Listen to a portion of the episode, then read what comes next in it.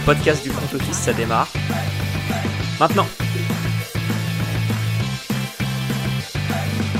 Salut à tous et bienvenue dans une nouvelle saison du front office. Ça y est, le front office saison 3, ça commence aujourd'hui.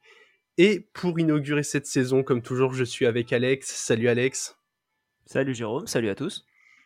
Et vous nous l'aviez demandé, nous avons un invité et vous en aurez régulièrement cette saison. Aujourd'hui, on reçoit Mathieu de France Salary. Salut Mathieu. Salut Jérôme, salut Alex.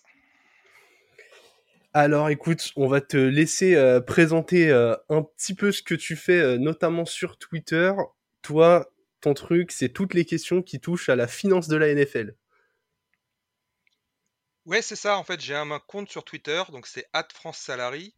Et, euh, et mon but, en, en gros, c'est de vulgariser un petit peu les questions financières qui peuvent euh, sembler un peu barbares et compliquées pour euh, la plupart des gens.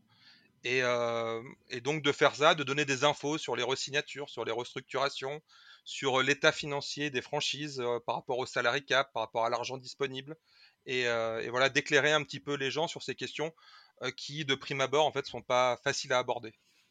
Et donc tu peux répondre, euh, tu, tu- tu peux dire que euh, le, le, le salary cap existe vraiment, même avec toutes les restructurations et tout, on le paye à un moment ou à un autre. Ouais, on le paye à un moment ou à un autre, forcément, en fait. Euh, donc, euh, moi, mon avis, après, enfin, je veux pas développer euh, spécialement sur la philosophie que j'aime, que, que j'aimerais voir tous les GM adopter, mais c'est que il y a une, une gestion intelligente, en fait, euh, du salary cap qui est possible de faire, et que tout n'est pas noir et tout n'est pas blanc. Moi, je suis pas contre les restructurations, contre pousser l'argent dans le futur, mais en fait, comme partout, toute gestion euh, un peu extrême, bah, ça amène forcément des problèmes à un moment donné, et ça amène à prendre de mauvaises déci- décisions. Et il y a certaines franchises qui euh, clairement en fait ont, ont emprunté des mauvais chemins et soit restent butées dans cette philosophie-là, ou alors après mettre du temps en fait à s'en sortir quand les choses sont mal faites. T'as un exemple là quelques comme équipes ça en tête Ouais, d'équipes qui, Ah, auraient qui auraient pris ouais, bah, je veux pas trop leur taper dessus, hein, mais, euh, mais clairement en fait les Saints actuellement, et je parle bien actuellement, euh, je pense pas qu'ils soient dans la dans la bonne philosophie en fait, parce qu'en fait ce qui se passe c'est que Euh, ils avaient euh, Drew Brees qui arrivait sur sa fin de carrière, ils avaient Sean Payton et ils avaient un bon effectif, un très bon effectif même. Ils avaient une fenêtre Super Bowl et euh, voilà, sans, sans s'être fait voler par une erreur d'arbitrage, ils auraient pu atteindre le Super Bowl il y a, 3 ou 4 ans. Et donc je, je trouvais ça tout à fait pertinent à cette époque en fait d'utiliser, on va dire un petit peu la carte de crédit pour repousser euh, les salaires, enfin le salary cap sur les années futures et se donner toutes les chances de remporter un titre. Euh, sauf que cette fenêtre, elle s'est refermée. Drew Brees, il a pris sa retraite et euh, Sean Payton est parti. Et je pense que ça aurait été pertinent de faire une sorte de reconstruction, mais c'est pas du tout la politique de la, de la maison. Et on voit que maintenant, en fait, ils s'entêtent un petit peu euh, dans cette, dans cette politique-là, sans pour moi, hein, après, moi je leur souhaite le meilleur, hein, mais sans pour moi avoir vraiment de, de possibilité de gagner un titre à court terme. Euh, donc, euh, voilà, voilà, ça c'est le, ça c'est le truc pour, pour, voilà, ça- enfin c'est l'exemple classique. hein, de toute façon, on en parle tous les ans. Et après, bah, c'est vrai que les fans des scènes, ils prennent ça un petit peu à cœur. Et puis tous les ans, malgré tout, en fait, euh, en, en continuant de repousser, de repousser, de restructurer, euh, il faut savoir que voilà, le, le- le front office des, des Saints fait ce que j'appelle un très bon fan service. C'est-à-dire que tous les ans, ils arrivent quand même plus ou moins à, à mettre sur pied euh, une équipe euh, comment compétitive qui va plus ou moins jouer pour sa, pour sa division. L'année dernière, ils n'étaient pas si loin que ça dans une division qui était faible, effectivement, mais ils n'étaient pas si loin que ça. Cette année, avec euh, Derek Carr, etc., et les signatures qu'ils ont fait, je pense que c'est presque limite même les favoris. Mais après, je pense qu'il y a un trop gros gap avec les tops équipes euh, de la NFL qu'on a, avec les, Chiefs, avec les, les Eagles, là en ce moment, qui ont une bonne génération, et qui sont aussi un petit peu dans cette philosophie de repousser sur le, sur le futur pour, aller, pour espérer plus loin en fait que juste une, euh, une qualification en playoff. Ok, et toi en tant que fan, du coup, tu nous disais en off, fan des Cowboys, euh, au-delà du, au-delà du financier, comment t'as trouvé la saison dernière? Bah, comment j'ai trouvé? Moi, je, l'ai trouvé honnêtement pas mal, quoi. J'ai trouvé qu'il y avait, avait, plutôt un bond en avant, en fait, euh, dans l'effectif global des Cowboys.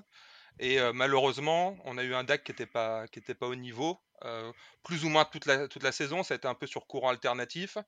Mais si on prend vraiment bah, ce, qui a, ce qui a fini la saison pour nous, la défaite en playoff contre les 49ers, euh, bah, c'est clairement lui le responsable principal. On a une défense qui a, très bien joué. On a en plus eu pas de chance avec Pollard qui s'est blessé. Mais autant sur les années précédentes, on pouvait se dire ouais l'effectif n'est pas assez bon euh, pour jouer le titre. Euh, et, malgré tout ce que faisait Prescott, qui avait un bon niveau, etc.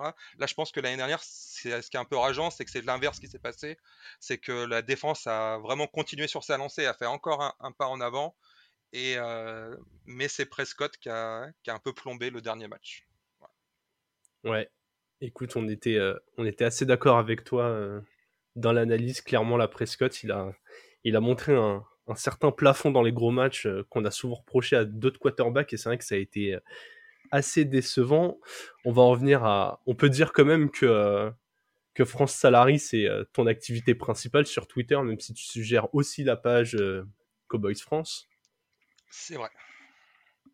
Du coup, toi, ton actualité euh, là pendant l'intersaison, je suppose que c'est là où tu euh, où tu t'amuses le plus, les signatures de contrats, les, les trades, les tags, tous les termes un peu techniques ou euh, ou la grande grande masse de fans que nous sommes, ça un peu un peu perdu. Pendant la saison, pendant la saison, est-ce que tu t'es actif sur Twitter? Est-ce que tu regardes qui pourrait faire quel trade, qui va cut des joueurs ou ou t'es plutôt ouais, je regarde un petit... Ok. Vas-y, vas-y. pardon, excuse-moi. Euh, je pensais que tu avais terminé. Ouais, je regarde un petit peu. Honnêtement, le compte, il n'était pas actif. En fait, à la base, c'est un compte que je voulais créer depuis longtemps. Et euh, je l'ai créé en collaboration euh, avec la personne qui, avec Prince, qui, Prince, pardon, qui, qui gère le, compte des Denver Broncos France il y a deux ans. Et puis, en fait, pour des questions de temps, je pouvais pas le faire à fond. Donc, on, le compte, il a été en stand-by pendant quasiment deux ans. Et là, je me suis dit, voilà, cette année, j'ai plus de temps par rapport au côté professionnel, etc. Donc, je voulais vraiment le relancer à fond. Et là, je m'en occupe tout seul. Et, ça fait vraiment que depuis cette off-season que je, relance le compte à fond. Ok, eh bien écoute, on est très content de t'avoir avec nous aujourd'hui.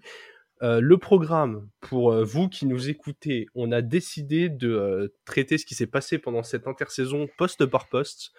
Comme ça, Mathieu, tu vas pouvoir un peu nous apporter ton point de vue sur quels contrats ont l'air plutôt bons, pas bons, quels impacts ils ont à court, moyen, plus long terme, enfin toutes ces questions financières. On va pouvoir mettre les joueurs en relief les uns par rapport aux autres. Et puis euh, nous, avec Alex, voilà, on, est là pour, euh, t'accompagner, te, lancer sur des aspects un peu plus sportifs euh, et laisser ton expertise s'exprimer.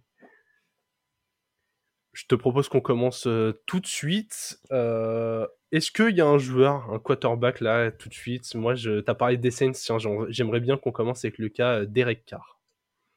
Contrat de Derek Carr, Mathieu, on te laisse la main. Euh, ouais, alors le contrat de Derek Carr, en fait, c'est un contrat qui honnêtement me plaît assez. Euh, comme je l'ai dit tout à l'heure, et je veux pas m'acharner sur eux, je pense que c'était. Enfin, c'est pas ce que j'aurais fait en fait euh, si, j'avais été les Saints, parce que c'est pareil, je trouve que c'est repousser un petit peu le, le problème dans le futur. Mais, mais globalement, le contrat de Derek Carr en lui-même, je trouve que c'est un bon contrat. c'est moins cher que ce qui touchait à l'époque avec les, les Raiders. Donc, donc c'est quand même bien en fait. Ils n'ont pas eu à dépenser de, de, capital de draft pour l'acquérir et finalement ils se retrouvent avec un contrat qui en termes de valeur et de structure est plus avantageux pour eux. Donc clairement c'est pas, j'ai aucun problème avec le contrat. Total c'est 4 ans pour 150 millions, donc c'est moins de, 40 millions par an, c'est 37,5.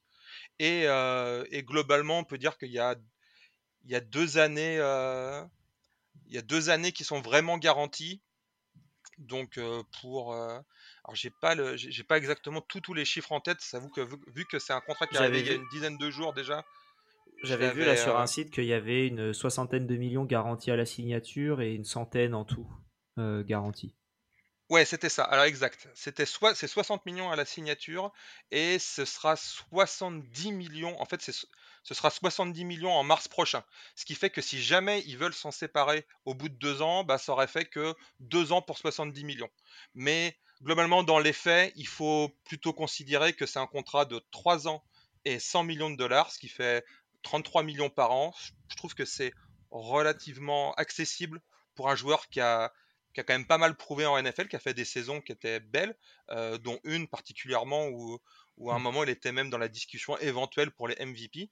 Donc moi je trouve que c'est pas mal.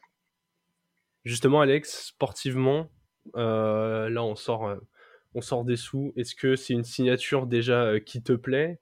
Et selon toi, c'est quoi le plan pour la draft? Est-ce que ça va tenter un est-ce que ça va tenter de prendre un jeune projet qui va, qui va se développer sous Derek Carr ou Je pense pas, non. Je pense pas. Tu mets pas autant dans l'avenir, notamment bah, comme, comme l'expliquait Mathieu. Là, le, le, le salary cap, ils étaient, ils étaient obligés d'avoir un, montant le plus faible possible. Donc l'année prochaine, ils vont raquer. c'est au niveau du cap, de ce que j'ai compris. Hein. donc ils vont payer beaucoup plus. C'est pas pour que ce soit un, un jeune QB qui prenne sa place. Je pense que, comme l'a dit Mathieu, c'est 3 ans 100 millions. Tu vas pas mettre un mec qui a 100 millions de contrats sur 3 ans sur le banc. Là, ils vont essayer de faire l'équipe la plus compétitive possible avec le peu de cap qu'il leur reste. Bon, ça compte pas pour les, pour les tours. Ils ont encore quelques pics. Ils ont notamment un premier tour qu'ils ont récupéré via euh, Sean Payton. Euh, ouais, c'est ça. Ils ont récupéré un pic. Fin de premier tour. Ils vont faire ce qu'ils peuvent, hein, de toute manière. Là, ils sont un peu bloqués. Moi, je n'aurais pas fait ce choix-là non plus. Je suis totalement d'accord avec Mathieu que les Saints, chaque année, ils ont un problème. C'est qu'il faut qu'ils comment dire, ils réduisent. Euh, là, cette année, c'était quoi? C'était 44 millions, je crois, Mathieu de... À la base, c'était plus de 60 millions, en fait. Ouais, voilà. 60 millions à, à, réduire, à restructurer, etc. Ils le font chaque année. Ils vont encore devoir le faire la saison prochaine. Et, et Derek Carr te fera gagner peut-être ta division, mais te fera pas gagner tout court. Donc, euh, c'est. Bah, c'est pour ça que je te parlais de projet, parce que je parle pas forcément d'un projet à court terme où il joue un an puis il est benché. On a énormément parlé d'Anthony Richardson qui sera un projet moyen-long terme. Ah mais lui il sera parti bien avant. Hein. Si t'as un QB qui est... Euh, ouais, oui, oui, après on n'est pas encore à la draft, mais tu vois l'idée, il pourrait y avoir un, un, jeune qui soit euh, testé, qui soit une bonne surprise et qui dans 2-3 ans le niveau d'un titulaire, et un Derek Carr qui fait 2 euh, ans et un, et un trade derrière. Mais visiblement, tu n'y crois pas du tout. En tout cas, il fallait, euh, il fallait qu'il trouve quelqu'un pour lancer le ballon à Michael Thomas qui joue 4 matchs par saison. Je vous propose de passer à Jimmy Garoppolo qui, euh, qui remplace notre ami Derek Carr chez les Riders et qui lui, je crois, a signé pour 3 ans et 67,5 millions. Est-ce exact, Mathieu? Ouais, c'est ça.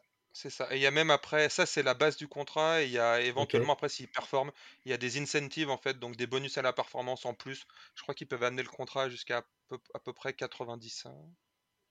Ouais. C'est ce que j'avais vu aussi. Mais c'est un beau contrat pour Jimmy Garoppolo, n'empêche. Ou alors, attendez, non, en fait, non, je vais corriger ce que c'est non, c'est une erreur.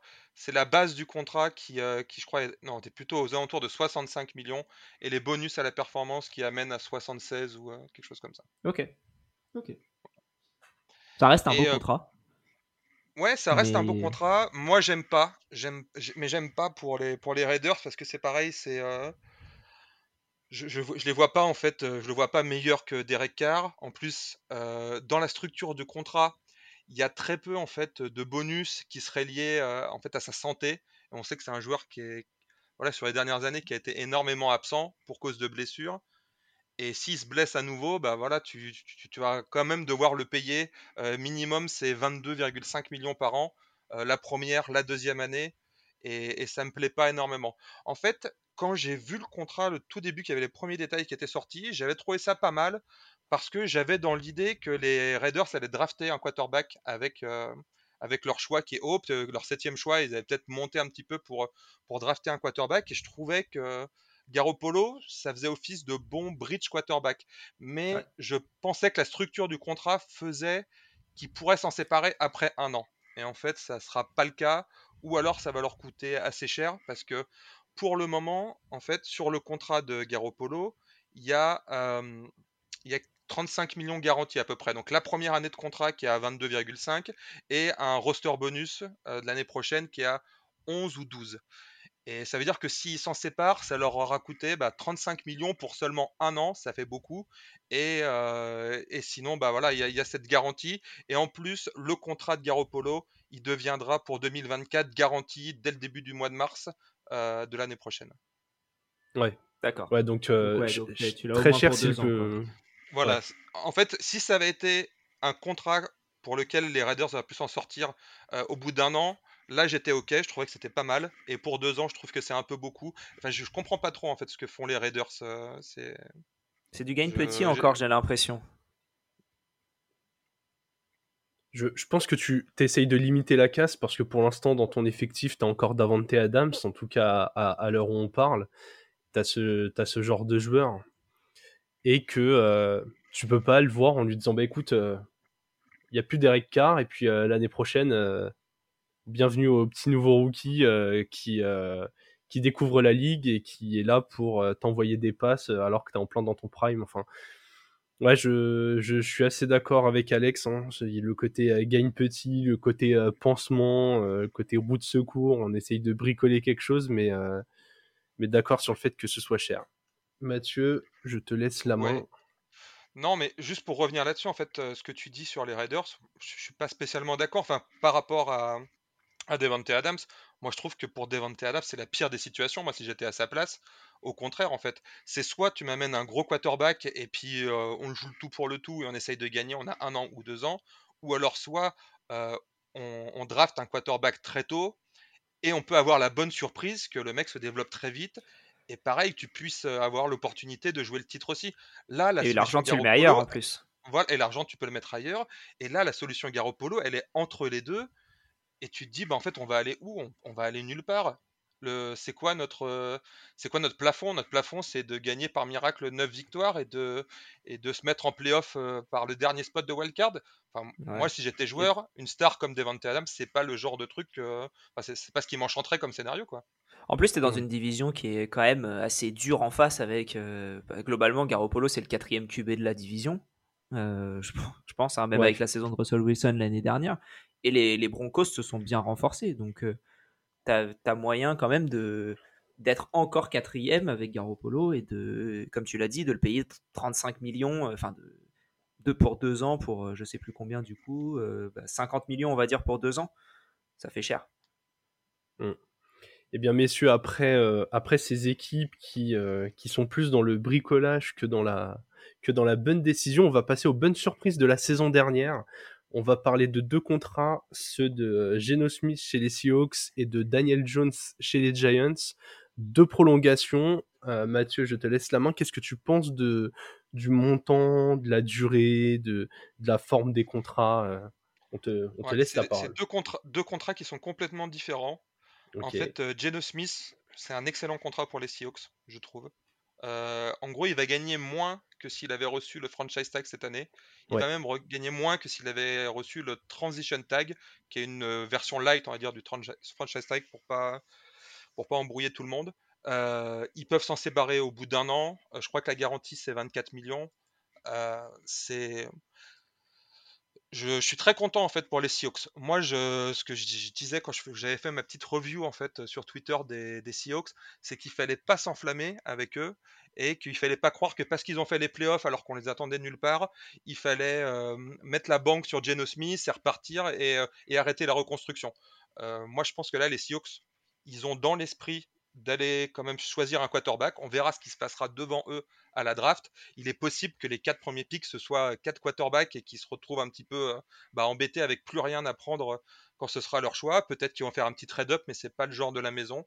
Mais, euh, mais moi, j'aime bien le plan en fait qu'ont les Seahawks euh, actuellement avec Geno Smith. C'est vraiment. S'il continue, en plus, il y a des incentives qui sont des bonus à la performance qui sont très intelligents. C'est que, en gros, ils lui ont dit bah voilà, Geno Smith, tu as bien joué cette année et tu mérites qu'on te paye, donc on va quand même te donner un beau contrat. Et si tu reproduis exactement les mêmes performances que tu as fait cette saison, eh ben, tu auras plein de bonus à la performance qui vont euh, venir agrémenter ton salaire. Donc je trouve ça très bien. S'ils continuent en fait dans cette voie-là, bah, ils peuvent éventuellement le garder encore une année plus ou deux années de plus. Et puis bah, sinon, ça aura été voilà le, le, quarterback qui fait le pont avec le nouveau quarterback qu'ils vont drafter. Moi, par exemple, vous parlez tout à l'heure d'Anthony Richardson. Richardson. C'est vraiment la, la, destination idéale que j'aurais pour lui en fait. C'est-à-dire un an où vraiment on ne fait pas jouer. tu te mets derrière, t'apprends derrière Geno Smith, qui a quand même qui a un quarterback qui n'a pas été énormément titulaire, mais qui a fait plein d'équipes, qui a quand même de l'expérience, qui a l'habitude d'avoir ce rôle un petit peu de backup et donc qui sait, euh, qui saura comment guider un petit peu Richardson. Et je trouve que ça serait super en fait d'avoir ce, ce, scénario pardon là pour les euh, pour les Seahawks. Un bon leader de vestiaire en plus. Et t'en as parlé tout à l'heure avec les pics, ça va être compliqué de monter parce que c'est vrai que le seul pic qui a l'air à vendre, dans les quatre premiers. Ça a l'air d'être celui des Cards et je pense pas que les Cards vont trader avec les, avec les Seahawks ou alors ce sera pour une rançon. Donc euh, ils vont devoir attendre ce qu'ils ont en 5. C'est vrai, c'est vrai. Ouais, ils peuvent s'en peuvent s'en sortir encore si, euh, si comme on l'entendait, les, euh, les Panthers ont envie de descendre. Il y a eu le scénario. il pourrait y avoir eu montée pour ensuite redescendre et récupérer euh, tu vas monter beaucoup pour redescendre d'un peu moins. Bon, je suis pas sûr que ça va arriver, mais, euh, mais je pense que s'ils avaient vraiment envie de. S'ils avaient vraiment l'œil sur un QB en particulier, ça pourrait se tenter. Mais ça coûterait peut-être un peu cher. Ça coûterait très cher. Ça coûterait très cher. Et sinon, du coup, euh, Daniel Jones, tu disais un contrat un peu moins intéressant, Mathieu. Ouais, sans parler juste de la valeur, en fait, rien que par rapport à la structure. Là, Daniel Jones, c'est 82 millions qui sont garantis à la signature sur deux années. Donc, ça fait dire que minimum, tu l'as à 41 millions de salaire par an. Et dans les faits, parce qu'il va y avoir de la garantie qui va se rajouter là-dessus euh, en mars 2024, c'est un contrat de 3 ans et 112 millions. Donc, euh, voilà, on est à 37-38 millions de moyenne. Bah, je trouve ça quand même relativement cher pour un joueur qu'il faut le savoir, euh, les Giants n'avaient pas activé la, cinquième option de son contrat rookie, et donc tout a changé en fait pour lui en un an avec l'arrivée de Double. Et c'est vrai qu'il a fait une assez bonne saison. Euh, c'est vrai aussi, malgré tout, que c'est pas quand même lui qui apporte, enfin, c'est mon avis, hein, qui, a, qui a porté leur équipe à bout de bras tout au long de l'année. Il y a eu, il y a eu d'autres choses par rapport au coaching, au jeu qui était mis en place pour l'aider. Pour là, on arrive quand même sur des salaires. Euh, c'est le même salaire que Dak Prescott. Euh, et, tout le monde se plaint déjà que Dak, Prescott gagne beaucoup trop d'argent. Je pense quand même qu'aujourd'hui, euh, en termes de qualité de joueur, Dak Prescott il reste au-dessus de, Daniel Jones. Quoi. Donc, Oui, et au moment où Dak Prescott signe son contrat, il est bien meilleur que le Daniel Jones d'aujourd'hui en plus. Voilà, clairement. Le truc, c'est que ce qui s'est passé, c'est que les Giants, ils voulaient absolument garder Saquon Barclay. Et bah, dans ces cas-là, il y a un tag pour deux joueurs. Ouais. Donc ce, dont ils se sont dit, parce que je pense pas que même s'ils vont essayer, apparemment ils vont essayer, donner un contrat long terme à un running back, c'est pas facile. on voit que souvent mmh. ça se termine en déception. On l'a vu encore hier en fait avec le, le cut d'Ezekiel Elliott. Donc ils se sont dit que c'était sûrement plus facile de faire une, extension et un nouveau contrat long terme avec Daniel Jones, mettre le tag sur, euh, sur Sequan Barclay et après prendre toute l'off-season pour éventuellement discuter et trouver un accord pour euh, le garder 3-4 ans de plus. Ok. Et enfin. Ah, mais c'est vrai que quand ça a signé, parce que la cinquième option c'est 22 millions. C'était, enfin, je crois que c'est ce que tu as signé à peu près. C'était pour une 22 millions là il y a quelques jours. Donc tu passes de 22 à 112. Euh, c'est un peu, c'est un peu beaucoup quoi. Je, ne sais pas quelle était la cinquième, la, cinquième option. Il faut savoir que la cinquième option, ça dépend en fait de ce qu'a fait le joueur pendant son contrat rookie. Il y a quatre paliers. J'ai fait un, post récemment sur, sur Twitter, les gens peuvent le retrouver. Et en fait, en gros, si tu n'as fait que, et je pense que c'était le cas de Daniel Jones, euh, lui, il a, enfin, il avait sûrement la partie temps de jeu en fait qui était pour lui, mais c'est euh, ça aurait été 22,38. D'accord, c'était 22,38. Mais il faut savoir que par exemple, si c'est un quarterback euh, qui a fait des Pro Bowl, et eh ben là, il aurait touché en cinquième option la même chose que le, que le franchise tag. Ok. Donc les 30, là, ça aurait été 30... 32. 32, ouais, c'est ça. Ok. Ok. Eh bien, messieurs, on va terminer cette section euh, quarterback avec les deux gros dossiers de cette intersaison. Et je peux vous dire que euh, Mathieu a des choses à dire sur le sujet. Il nous a fait un joli topo en off et on va te laisser la main euh, pour le, partager à nos auditeurs. Les dossiers Aaron Rodgers et Lamar Jackson. Alors pour vous recontextualiser tout ça avant de laisser la main euh, à Mathieu, Aaron Rodgers a parlé et a déclaré vouloir aller chez les Jets. Je te laisse la main sur ce contrat, mais ça implique pas mal de choses financièrement. Ouais, ça implique beaucoup de choses. En fait, le cas Aaron Rodgers, il est assez fascinant parce que, heu, faut savoir qu'en fait l'année dernière et uniquement pour faire plaisir à Rodgers qui était un petit peu boudeur et cetera, les, Packers ont rajouté 2 années de contrat, à Rodgers. Et et c'est c'est ce contrat-là, il a été, façonné de façon très particulière. Je pense que c'est le premier cas dans l'histoire de la ligue où on voit ça. C'est que le salaire est garanti, mais pas sous forme de salaire, sous forme de ce qu'on appelle, heu, un option bonus, donc bonus optionnel, mais qui est pas optionnel puisqu'il est garanti et qui peut être déclenché par les Packers à n'importe quel moment pendant toute l'off-season jusqu'à la première semaine de septembre.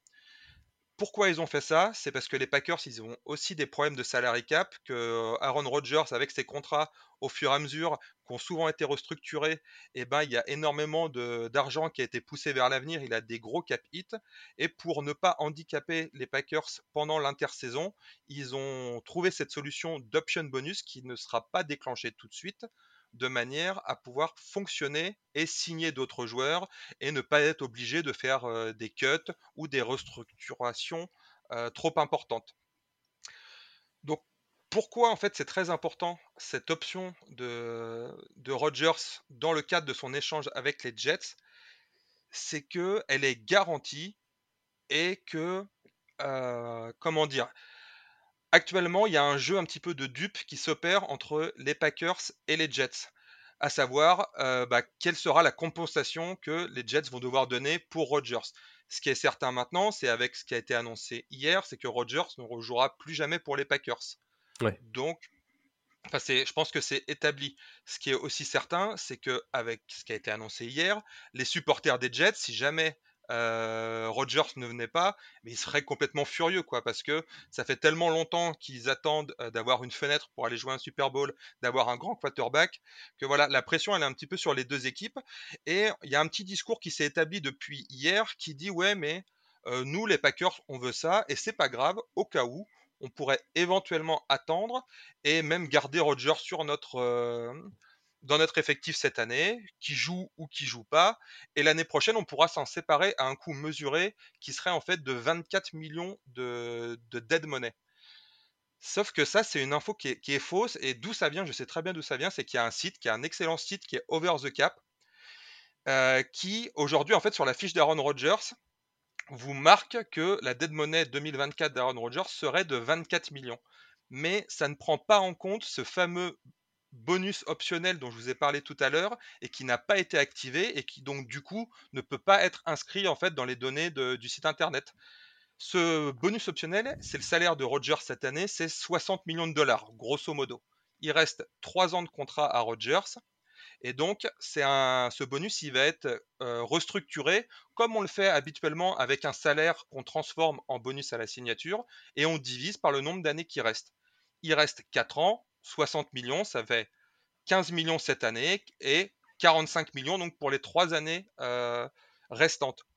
Ce qui veut dire que c'est pas du tout possible en fait pour les Packers de gagner, de garder Rodgers et de le libérer l'année prochaine avec seulement 24 millions de dead money. Ces 24 millions en fait, c'est des anciens bonus qui ont été restructurés euh, en 2019, en 2020, en 2021 et il faudra ajouter les 45 millions et ça nous fera un total qui va s'approcher des 70 millions. Je crois que le, chiffre exact, c'est 68,5 millions de, dead money, d'argent mort, en fait. La dead money, en fait, c'est l'argent qui, euh, qui est sur votre salary cap pour un joueur qui n'est plus dans l'effectif. Et clairement, l'année prochaine, les Packers ne pourraient jamais en fait euh, fonctionner pendant l'intersaison avec 70 millions de dead money. Il faut se rendre compte que quand même, ça représente 30% à peu du, du salarié cap global de l'équipe. Et, en plus, vu la situation dans laquelle ils sont cette année et qui seront encore plus ou moins l'année prochaine, ils pourraient jamais le, jamais le faire. Et ils pourraient non plus euh, faire ce qu'on appelle le, le, cut après 1er juin, qui permet de, de, de, répartir cette dead money sur deux ans.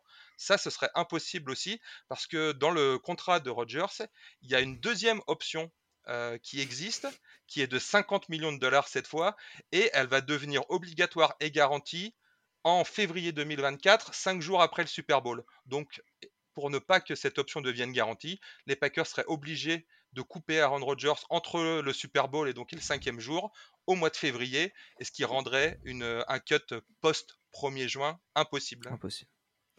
Ça, c'était, les détails que je voulais expliquer sur Rodgers. Et donc, pour dire que, en fait, la pression, elle est sur les deux camps. Il va falloir s'entendre. Ils vont s'entendre, c'est sûr et certain.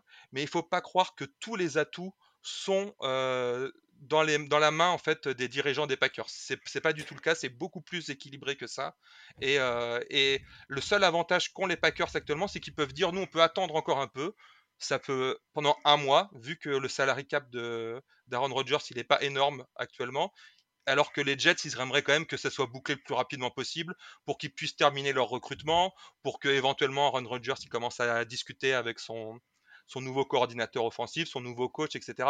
C'est là où il y a un petit avantage que, les Packers ont dans la négociation, mais c'est pas du tout sur le fait de pouvoir le garder au cas où si tout capote. Ça serait absolument catastrophique pour les Packers si le deal capotait euh, complètement. Donc une petite question que j'ai moi, c'est euh, c'est très bien que tu sois là du coup. La, dead money du coup, tu l'as dit, c'est uniquement l'argent quand la personne n'est pas sur le roster. Et du coup, est-ce que la dead money, c'est l'accumulation de tous les, cap hits qui auraient été sur les prochaines années? Imaginons là, il a 15 millions sur 3 euh, ans qui arrivent en, en, comment dire, en, cap hit euh, de restructuration. Est-ce que s'il se fait couper, c'est tout sur la même année qui arrive? Ouais, alors c'est absolument ça. En fait, il y, a deux, il, y a, deux choses. Il y a deux possibilités en fait, c'est ce que je parlais, vous savez, du cut 1er juin, pas 1er juin. En fait, le 1er juin, c'est une date charnière en NFL parce qu'à partir du moment où le 1er juin est passé, si un joueur est libéré, l'équipe ne va absorber que, euh, que la partie du bonus correspondant à l'année en cours sur son salary cap et le reste l'année suivante en fait. Et donc il y a, une mesure qui est en place et qui permet en fait aux joueurs d'être libérés par les équipes plus tôt dans l'année. Donc par exemple maintenant, c'est ce qui s'est passé avec Ezekiel Elliott par exemple euh, hier. Il, avait, euh, il, a été, il a été coupé par les Cowboys il avait une dead money totale de 11 millions de dollars, ou 11,8, il me semble, c'est ça, 11,8. Ils l'ont mis en, coupe 1er juin. Ça veut dire qu'ils vont devoir quand même le garder, entre guillemets, pas dans leur effectif, mais le salaire va continuer de compter pour les Cowboys jusqu'au 1er juin. Mais au lieu d'avoir ces 11 millions de, de dead money sur cette année, ça va être réparti. Ils vont en avoir 5,8 pour la saison 2023 et 6 millions pour la saison 2024. Ok, très clair. Et je pense que voilà ça, comment ça, voilà comment ça se passe en fait pour les, euh, pour, pour, pour, les coupes. Et en fait, oui, effectivement, en fait, tout ce qu'on appelle la dead money, alors c'est soit de l'argent qui est encore éventuellement garanti, des salaires garantis sur un contrat. Ça arrive euh, quand même de temps en temps que des joueurs ils déçoivent tellement que bah euh, ils ont 4-5 euh, millions qui est garanti, bah, ils sont coupés quand même. C'est le cas par exemple pour Kenny Golladay cette année avec les Giants. mais sinon, la plupart du temps, ça découle en fait des bonus à la signature. Il faut savoir qu'un bonus à la signature, quand il est donné, que ce soit à la signature initiale du joueur ou alors quand on transforme un salaire en bonus à la signature pour baisser le cap hit, eh bien c'est réparti en fait sur toutes les années restantes du contrat. C'est un amortissement. Euh, voilà, c'est tout à fait, c'est vraiment le terme, c'est un amortissement. Un joueur aujourd'hui, il a encore 4 ans de contrat, il a un contrat cette année de 20 millions de dollars. On transforme les 20 millions, enfin c'est jamais 20 millions, mais euh, parce qu'il faut toujours on va dire 21. un salaire minimum. Voilà, 21. Et eh ben on va transformer ces 21 millions en 1 million de salaire et 20 millions de bonus à la signature qui seront répartis tels quels. 5 millions cette année, 5 millions l'année suivante, 5 millions l'année d'après, etc. Sauf que le jour où il est coupé, parce que le, joueur, il aura quand même reçu ses 21 millions. Et il n'y a rien qui se perd avec le salary cap. À partir du moment où on a donné de l'argent à un joueur, il faut toujours que ça apparaisse à un moment donné sur le salary cap de l'équipe. Et donc, si on se sépare du joueur avant que son contrat arrive à son terme, eh bien, cet argent va être, on va dire, accéléré sur le salary cap de l'année en cours. Bien, écoute, c'est très bien que tu précises euh, cette notion de, dead money en profondeur, puisque c'était une des questions qu'on avait reçues euh, sur Twitter, une, question de Pierre. Donc voilà, je, je crois que là, tu as ta réponse bien, bien en profondeur si on va accélérer un petit peu. Mathieu, on va te redonner la main sur l'affaire euh, Lamar Jackson maintenant. C'est euh, c'est l'autre très très gros dossier où il y a pas mal de choses euh, à dire. Et après, on, clôturera les, les, QB avec à la volée les, quelques signatures de joueurs qui pourraient avoir un rôle à jouer la saison prochaine. Donc Mathieu, on te laisse la main sur Lamar Jackson. Ouais, je vais essayer d'être un petit peu plus rapide. Donc sur Lamar Jackson, ce que je veux juste expliquer, je vais vous expliquer pourquoi. allez, il y a moins d'un pour cent de chance pour qu'il joue pour une autre équipe que les Ravens cette année. Tout simplement, en fait, ce qui se, ce qui se passe, c'est que donc Lamar, il y a 10 jours, il a reçu le tag non exclusive euh, qui, lui permet donc de négocier avec toutes les autres équipes. Et si jamais il se met d'accord avec une équipe, eh bien, euh, les euh, Ravens ont la possibilité de, ce qu'on appelle matcher le contrat, de donner exactement le même contrat que ce qu'il a pu négocier avec une autre équipe, ou alors de le laisser partir et de recevoir deux premiers tours de draft. Les Ravens, ça c'est un avis personnel, mais j'en suis convaincu. Ça fait deux ans qu'ils négocient avec Lamar, deux ans qu'ils bah, ne trouvent pas de solution.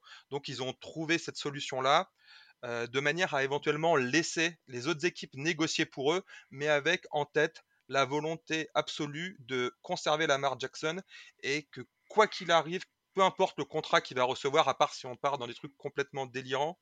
Mais ce que je veux dire, c'est que voilà, si aujourd'hui Lamar Jackson recevait un contrat de 4 ans, 55 millions de dollars par an, avec même le tout garanti, et eh ben, je suis persuadé que les Ravens, ils accepteraient quand même. Ça, c'est mon avis personnel. Et, voilà. Mais pourquoi ça va pas se passer comme ça? Tout simplement parce que déjà, Lamar Jackson, quand il a reçu son tag, il n'a pas pu commencer à négocier avec d'autres équipes. Il devait attendre hier, le début officiel de la nouvelle année de la Ligue, pour pouvoir négocier. Et si jamais une équipe qui aurait été très très forte, qui appelle Lamar et qui arrive à s'entendre avec lui, arrive à, à, se mettre d'accord pour un contrat et donc lui faire une offre, il faudrait en fait que cette équipe, euh, elle libère, enfin, attendez, comment je peux expliquer ça? Elle bloque. Euh, voilà, il faudrait que cette équipe en fait, elle bloque le contrat qu'elle veut proposer à Lamar sur son salary cap. Et il faudrait qu'elles arrivent à façonner un contrat qui serait impossible à matcher pour les Ravens. C'est-à-dire comment faire ça? Les Ravens, ils n'ont pas énormément de, salary cap cette année, de place sur le salary cap. Il faudrait mettre la première année éventuellement à 70 millions de dollars ou même 80 millions de dollars, rendant complètement impossible pour les Ravens de, de s'aligner là-dessus. Mais les Ravens auraient 5 jours pour s'aligner. Pendant ces 5 jours, le salary cap de l'équipe qui a fait cette offre de contrat serait bloqué. Il serait dans l'impossibilité totale de faire des signatures. Il n'y a aucune équipe qui a autant de salary cap. Même les Falcons, même les Bears, euh, ils n'avaient pas autant de salary cap. Ça veut dire qu'en fait, la free agency, vous avez vu, elle a commencé depuis lundi. Et eh ben, depuis lundi, ils auraient pu faire aucun mouvement, se mettre d'accord avec Lamar, attendre encore 5 jours la réponse euh, des, euh, des Ravens. Et, et pendant, donc ça fait 10 jours où ils auraient été complètement bloqués et ils auraient perdu. Bah, vous avez vu tous les joueurs qui ont été signés, les, équipes qui ont beaucoup de salary cap, ça veut dire qu'ils ont beaucoup de trous. Et on a vu, elles ont été très actives, que ce soit les Falcons, que ce soit les Bears, que ce soit même les, Raiders aussi. ils ont été hyper actives et ça aurait complètement plombé en fait leur, leur intersaison de se mettre sur Lamar Jackson. Donc pour résumer, c'est. savoir, c'est que les autres, les autres propriétaires, s'il y a un truc qu'ils veulent surtout pas faire, ils veulent surtout pas négocier un contrat et entre guillemets, je suis désolé du mot, mais est passer pour des cons d'être l'équipe qui a négocié le contrat de Lamar Jackson pour que ce soit les Ravens qui le récupèrent tranquillement en fait. Donc il y a et, aucune et perdre ta free agency en plus. Et en plus perdre sa free agency. Ce serait, ça aurait été catastrophique en fait pour n'importe quelle franchise. Donc globalement, pour résumer, très bon move des Ravens qui ont laissé la charge aux autres équipes de faire le boulot en sachant que euh, il y aurait très peu de chances qu'il y, ait un, contrat proposé. Et du coup, euh, la suite pour lui, c'est quoi? Il joue cette année sous le tag et ils essayent de rediscuter l'année prochaine? Alors très bon move, je suis pas persuadé non plus parce que voilà, faut savoir que malgré tout, euh, en NFL, il y a une part d'humain. en plus, Lamar c'est son propre agent je pense honnêtement qu'il n'a pas, qu'il pas vraiment apprécié, apprécié en fait que les Ravens ils se comportent comme ça avec lui. Euh, déjà qu'il doit être énervé que depuis après deux ans de négociations, il n'ait pas réussi à, pas réussi à se mettre d'accord et que bah voilà, il a l'impression qu'on le paye pas à sa juste valeur. Donc ça c'est la première chose. Et puis maintenant il se retrouve avec euh, bloqué avec un franchise tag qui est beaucoup moins important que la valeur du tag exclusif qui globalement on partait à 45 millions, mais ça aurait baissé en fait. Euh, je vais pas faire l'explication, mais ça aurait plutôt baissé aux alentours de 37-38. Ça fait quand même 5 millions de perdus. Donc euh, oui, c'est un bon move de la part des Ravens. Surtout, je pense qu'ils n'avaient pas, pas vraiment de choix en fait. Moi, je suis, je suis pas dans leur front office, je sais pas ce qu'ils font. Mais s'ils en sont arrivés là, c'est qu'ils se sont dit, bah voilà, pour l'instant, on est vraiment dans une impasse. Il faut faire quelque chose. On va faire ça. Peut-être que ça va marcher. Il n'y a pas beaucoup de chance. Et au pire, bah, on va, on va continuer les négociations avec Lamar et espérer euh, aboutir à un accord. Moi, je, ah, je, suis, partagé. Je sais pas comment ça va se finir. Euh, j'aimerais quand même que ça se, termine par un deal pour, euh, pour Lamar. Ça, m'emmerderait qu'ils jouent euh, sur le tag cette année, qu'ils aient du coup la possibilité de le tag une deuxième fois l'année prochaine, où on augmente juste son salaire de 20% c'est ça le problème avec Lamar, hein, c'est qu'on est, on est seulement au début du process. Moi qui suis fan des Cowboys, je me rappelle de ce qui s'est passé avec Dak Prescott, mais c'était différent. Dak Prescott, c'était pas un premier tour, donc il n'y avait pas de cinquième année. il a eu le tag une fois, les Cowboys ont commencé à vouloir remettre une deuxième fois, mais ils savaient qu'à ce moment-là, après, c'était la dernière année, on pouvait plus négocier. Sauf que là, les Ravens, ils peuvent encore attendre deux ans, quoi, hein, s'ils veulent. Mmh. C'est pas facile tout ça. Bon, écoute, Alex, pour lui faire passer la pilule. Pas du euh, tout, pour lui faire passer la pilule, on lui met un petit euh, receveur 1 euh, gadget enfin, et puis, puis on lui dit non, mais t'as vu, on t'a pas, on t'a pas prolongé tout de suite, mais, quand même, on te donne de quoi kiffer. Non, non, c'est dégueu... c'est dégueulasse, c'est dégueulasse parce que le mec en plus a été MVP. C'est pas, on parle pas, voilà. Et tu vois l'année dernière un, un Deshaun Watson qui récupère 46 millions par an garanti tous les ans. Bon, Après moi, alors c'est pas toujours populaire, mais je suis pas partisan de parce qu'une équipe a fait une énorme erreur, euh, celle-ci est obligée de faire pareil. Moi, je comprends que les Ravens lui donnent pas non plus euh, pour un QB qui ne joue jamais tous les matchs de la saison, il aura toujours euh, 3-4 à droite, 3-4 à gauche à cause de Bobo. Je, je peux comprendre les réserves de s'aligner à long terme, même si c'est un MVP, tu vois. À lui aussi de prouver quand il va aller en playoff, quand il va retourner en playoff, qui peut avancer. Quoi. Moi, je pense que la saison prochaine va être déterminante. Ouais, après ça dépend de ta franchise, encore une fois. Je pense qu'un mec comme ça qui fait dans une franchise un peu plus euh, émotionnelle, euh, je pense que ça signe beaucoup plus vite. quoi. Mais bon, c'est. Ah, Mathieu, tu as un avis là-dessus?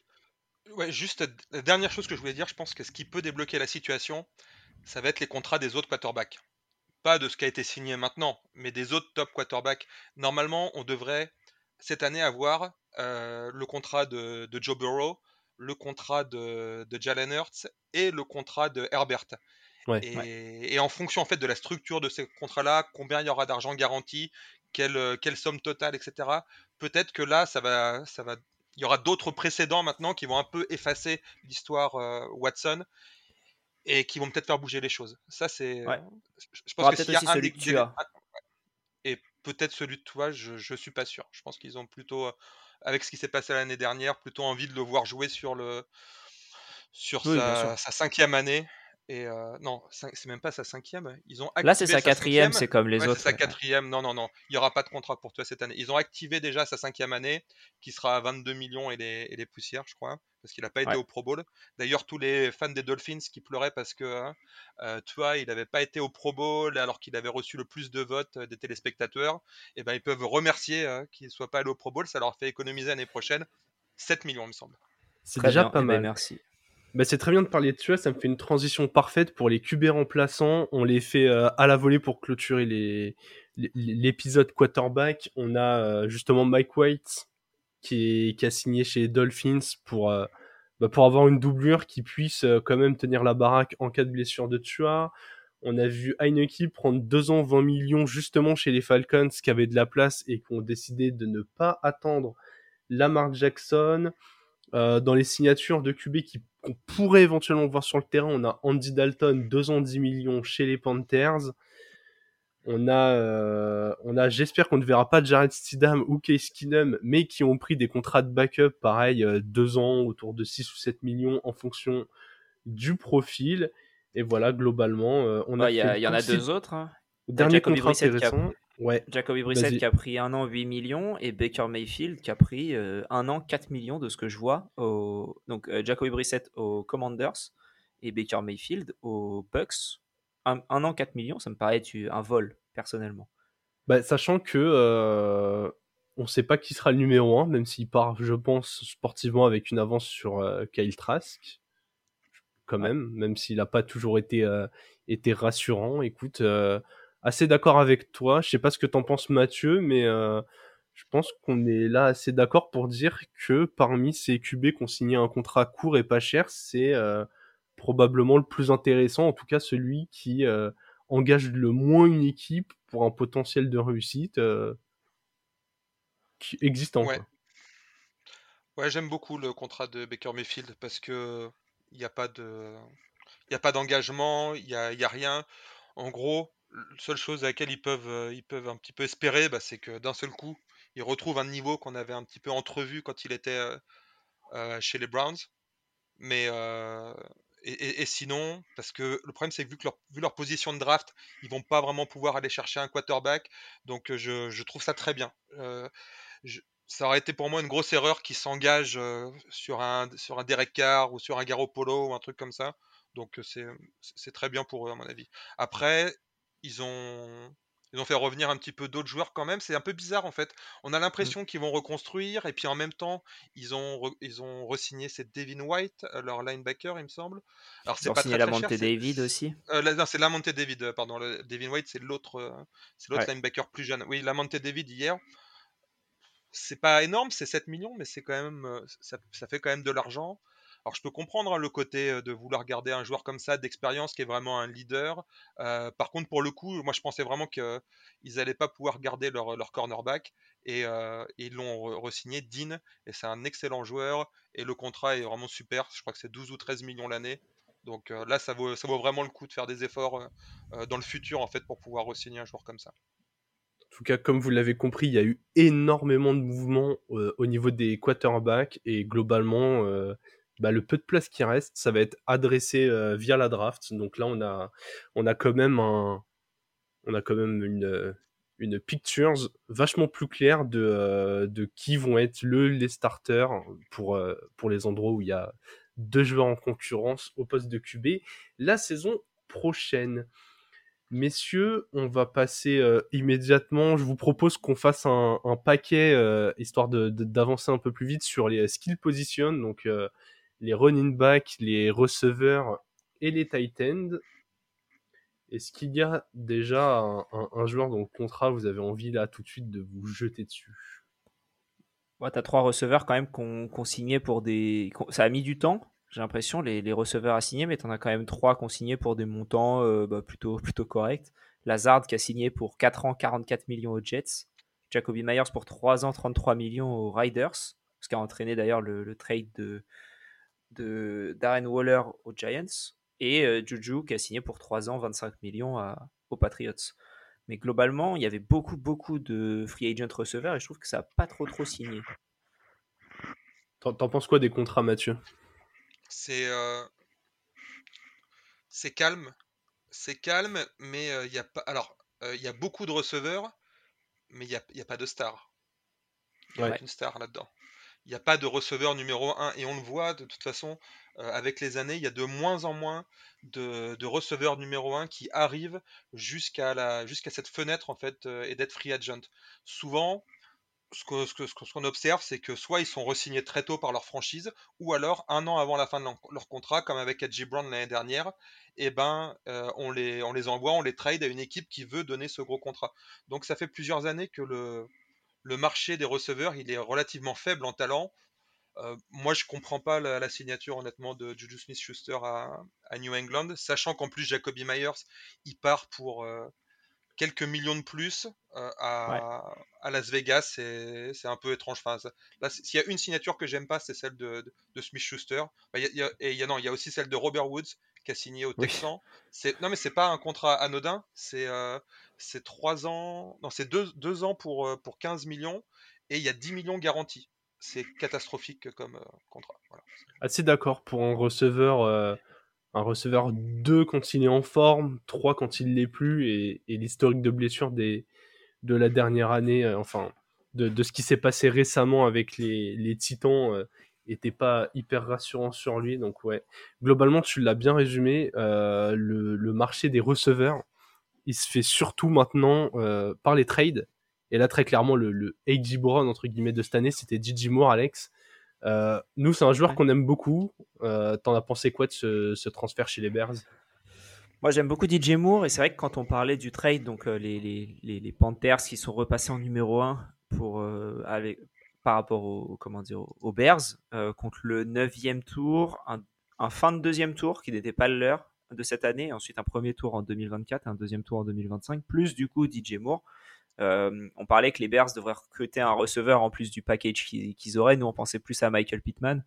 Euh, mais DJ Moore, j'adore. Moi, donc, ouais, non, ça, c'est un, un, un très bon move. Mais après, je crois que DJ Moore, il était encore bien sous contrat. C'est juste que les, les, Bears le voulaient absolument. Et du coup, ils ont, ils ont préféré faire ça avant le début de la free agency pour savoir ce qu'ils avaient comme budget.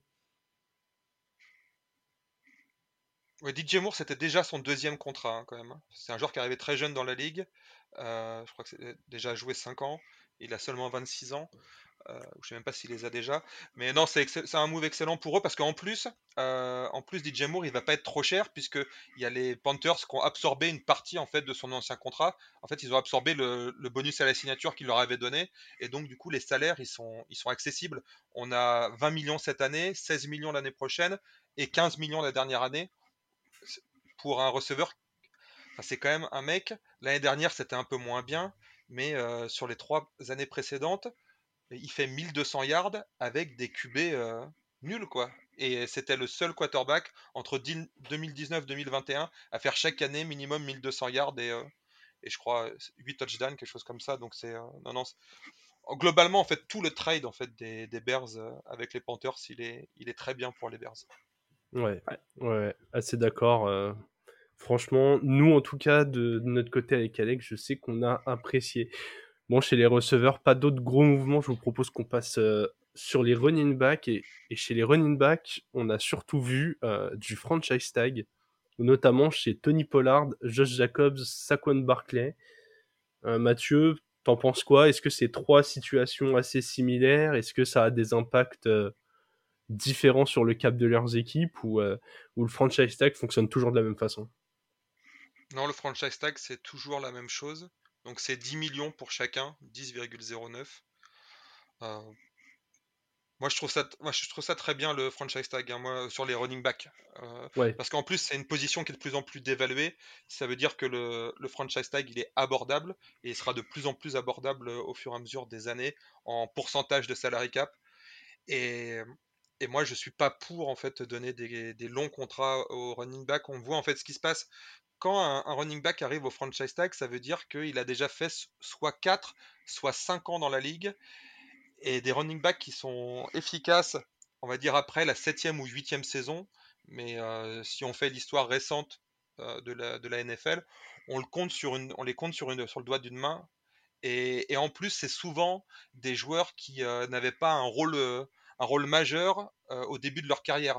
Mais par exemple, quelqu'un comme Saquon Barclay, ou euh, ce qui s'est passé avec Ezekiel Elliott, c'est euh, des joueurs quand même qui ont déjà énormément de, de miles, euh, ouais. qui ont déjà énormément de carry, c'est des joueurs qui, il faut pas oublier la carrière universitaire, c'est en carrière universitaire, c'est des joueurs qui, ont, qui, portaient le ballon 200, 300 fois par saison, donc euh, tu arrives déjà un petit peu au plafond. Moi je trouve ça très bien de donner le tag, et puis à la limite, euh, voir cette année, s'il n'y a pas de baisse, un deuxième tag l'année prochaine, ça sera que 12 millions en fait, donc euh, il faut savoir, par exemple, juste pour prendre l'exemple Ezekiel Elliott, Ezekiel Elliott, il a fait un hold-out après sa troisième saison, donc il a forcé la main à Jerry Jones, il a signé un contrat, et au final, euh, cette extension qui à la base était de 6 ans pour 90 millions de dollars, et ben en fait il a fait que deux saisons sur ce contrat-là parce qu'il lui restait son contrat rookie et sa cinquième saison. Et, ce qu'il faut savoir, c'est que si euh, les Cowboys ils avaient laissé, ils avaient pas cédé, que, que Zeke Elliott il avait fait son contrat rookie plus euh, la cinquième année en option, plus deux franchise tags, et eh ben les Cowboys, ils auraient quand même économisé 15 millions de dollars. Ok. Ouais. ouais. Ok, ok. Ouais, non, le tag, on, nous, on est d'accord. Hein. De toute façon, les, euh, les running backs, euh, vraiment un dominant tout seul dans le backfield, il y en a de moins en moins. C'est risqué quand ils se pètent. Leur donner des contrats long terme sur la position où tu prends le plus de coups, c'est bon, en termes de business, hein, si on pense que vraiment que business, c'est pas ce qui est le plus intéressant. Et surtout, on a des systèmes comme celui des, Niners avec Shanahan, même si là maintenant il a tradé pour McCaffrey, mais avant ça, on a bien vu qu'avec avec une bonne ligne et des jeux bien dessinés, tu pouvais faire d'un running back qui sur le papier était quelconque un joueur très très talentueux. Donc ouais, ce, tag qui va baisser d'année en année, comme tu l'as super bien expliqué Mathieu, je pense que c'est intéressant. Toutes les équipes n'ont pas décidé de faire ça. Il y en a certaines qui ont signé des running backs, notamment les Lions, qui ont globalement remplacé Jamal Williams par David Montgomery. Des contrats des contrats qui à l'année sont plus ou moins similaires. En tout cas, ça me choque pas. Ça se joue à 1 ou 2 millions euh, là de tête. Je les ai plus sous les yeux, mais. Euh, bah, ils ont, du coup, les, les, Lions ont pris David Montgomery pour 3 ans, 18 millions. Et les Saints ont pris Jamal Williams pour 3 ans, 12 millions. Ouais, donc il y en a un 6 millions l'année, l'autre 4 millions de l'année. Quand même, il y a 50% plus cher. J'avoue ne euh, pas comprendre le move. On parlait, tu parlais juste avant, Mathieu. j'ai un peu, tu parlais un peu avant de Myers. Ouais, juste pour les contrats en fait des, des, joueurs consignés. En plus, bon, ça c'est ce qui est annoncé, mais en la, dans la réalité, avec les garanties, Miles Sanders c'est 2 ans pour 12,5-13 euh, millions. David Montgomery, euh, ça peut être que 1 an pour 8,75 millions. Et euh, si jamais ça marche pas, ils peuvent le libérer. Ça s'aurait été que un an pour euh, un peu moins de 9 millions. Et Jamal Williams, ouais, voilà, il n'y a que un an de garantie aussi. Donc. Euh, ok. C'est juste 4 millions. En fait, le problème avec les, les, running backs, c'est ça, c'est que y a, en fait, on voit, il y a plein de bons running backs. Il y a très peu d'équipes qui ont vraiment besoin d'un running back dans la ligue. Et malgré tout, on voit que dans la liste des free agents qui restent, il reste encore euh, Singletary, il reste du coup Foreman qui va partir des Panthers, euh, il y a Karim Hunt, il y a Damian Harris euh, des, des Patriots. maintenant, il y a Ezekiel Elliott aussi, qui malgré tout peut toujours rendre service à une équipe s'il a un rôle bien particulier. Donc c'est pour ça que c'est aussi difficile. Le, le, deal de Miles Sanders, c'est une moyenne d'un peu plus de 6 millions par an à 25 millions sur 4 ans, ça le met, si on, ne si on compte pas les, franchise tags de cette année, hein, ça le met dans le top 10 à la position. Ouais, c'est énorme. Je, faisais une blague il y a quelques jours, euh, mais c'est pas loin de se réaliser. Dans 2-3 ans, les kickers euh, gagneront plus d'argent que les running backs. Ouais, oui, il y a eu des, il y a eu notre, c'est, euh, c'est Matt Gay qui a pris un contrat, ouais, qui a pris un contrat genre 22 millions sur 4 ans en tout cas annoncé, mais mais sur le papier, après, qui a pris un contrat bien plus élevé que celui que de pas mal de running back. Quoi.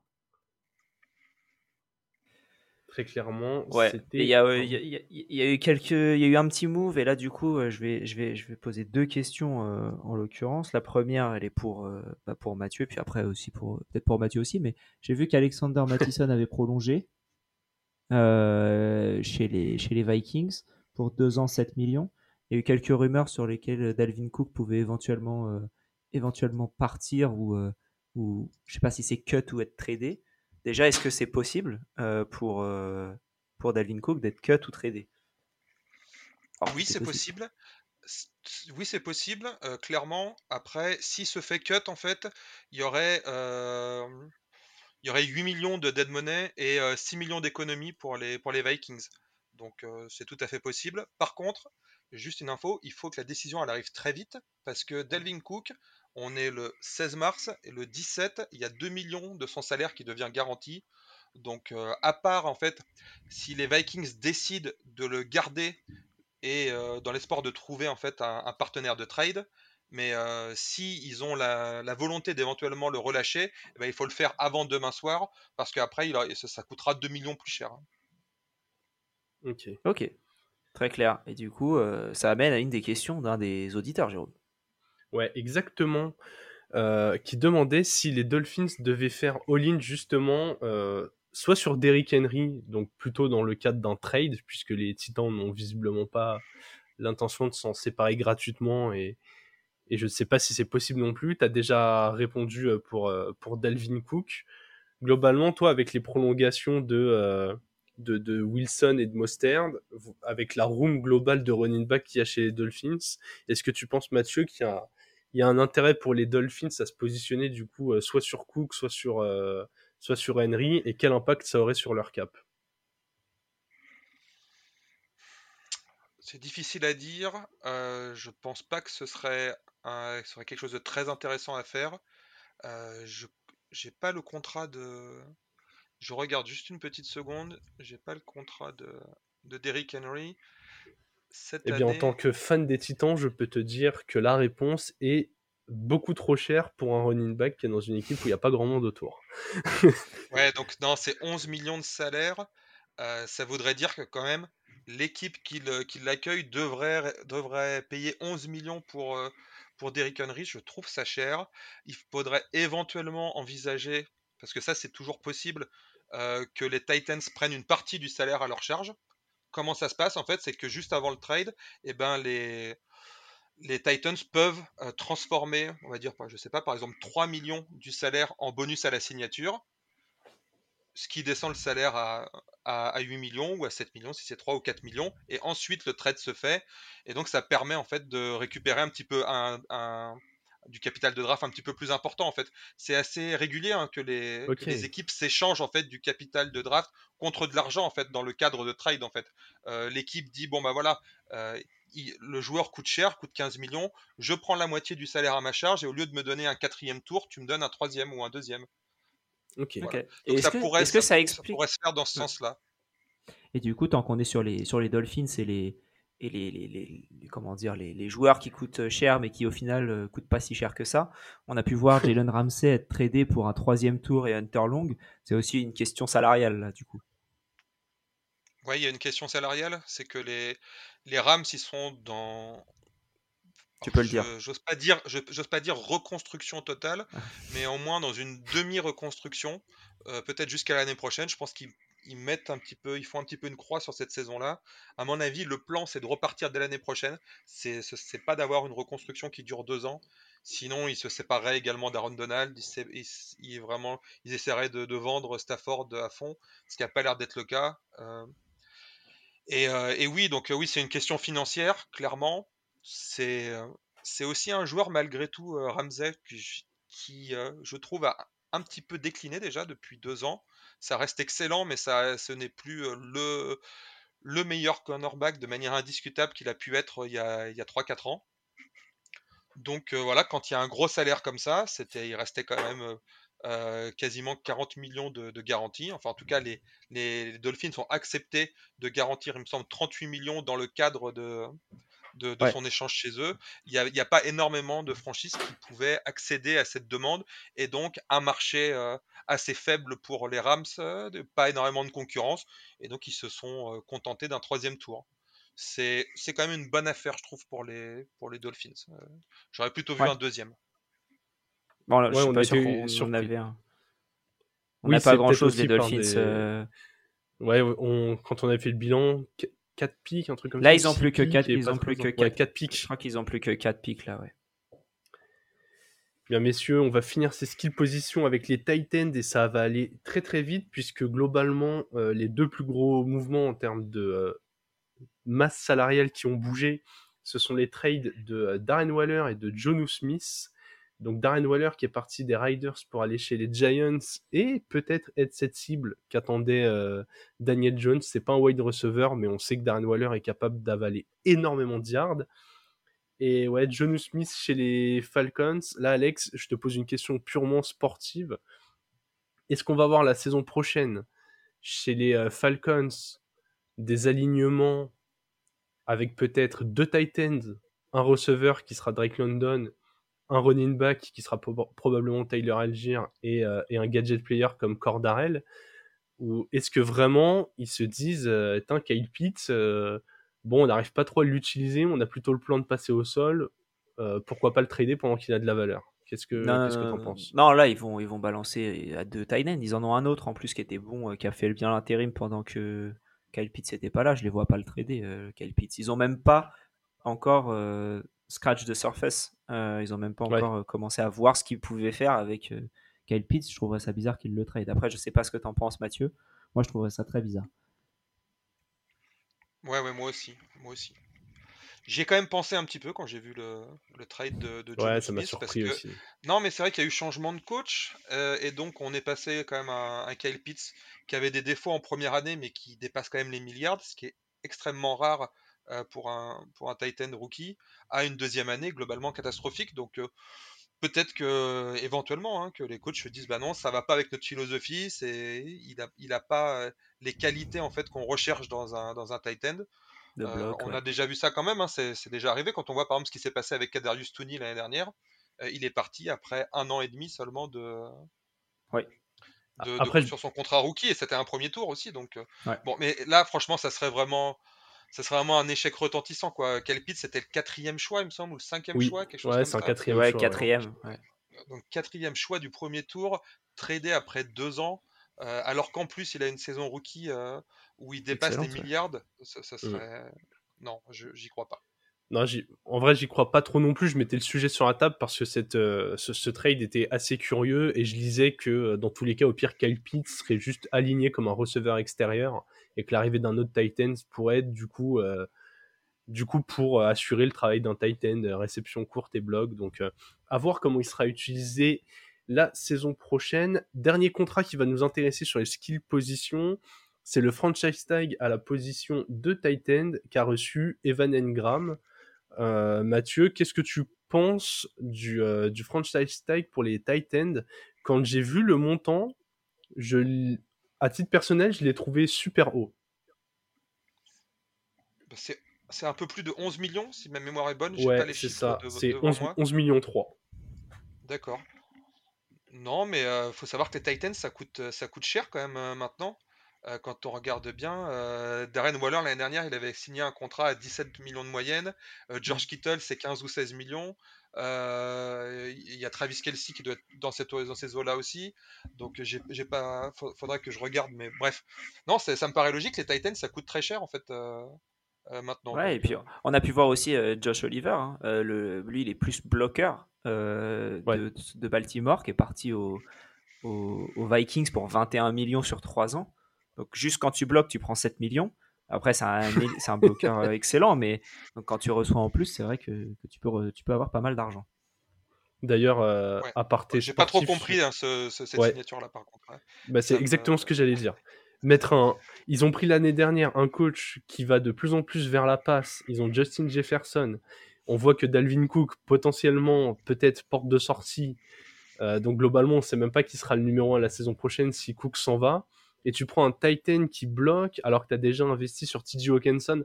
Vraiment, les Vikings, euh, fans des Vikings, je, n'ai rien contre vous, je n'ai rien contre votre franchise, mais je, je comprends rien à ce que vous faites, clairement. C'est. Euh, non, mais. Non mais ouais, je le, je le, dis quand même. Franchement, le joueur est ultra intéressant, mais pour moi, il va pas, euh, il va pas au bon endroit. On reste en attaque, messieurs, et on va, on va faire toute la ligne toute la ligne offensive. Alors, les cas sont un peu euh, différents d'un poste à l'autre et il n'y a pas beaucoup finalement de. Il y a quelques centres qu'on prolongé, mais c'est pas les c'est pas les moves les plus gros. J'ai envie qu'on s'intéresse à, un, double move, celui qui concerne les Chiefs.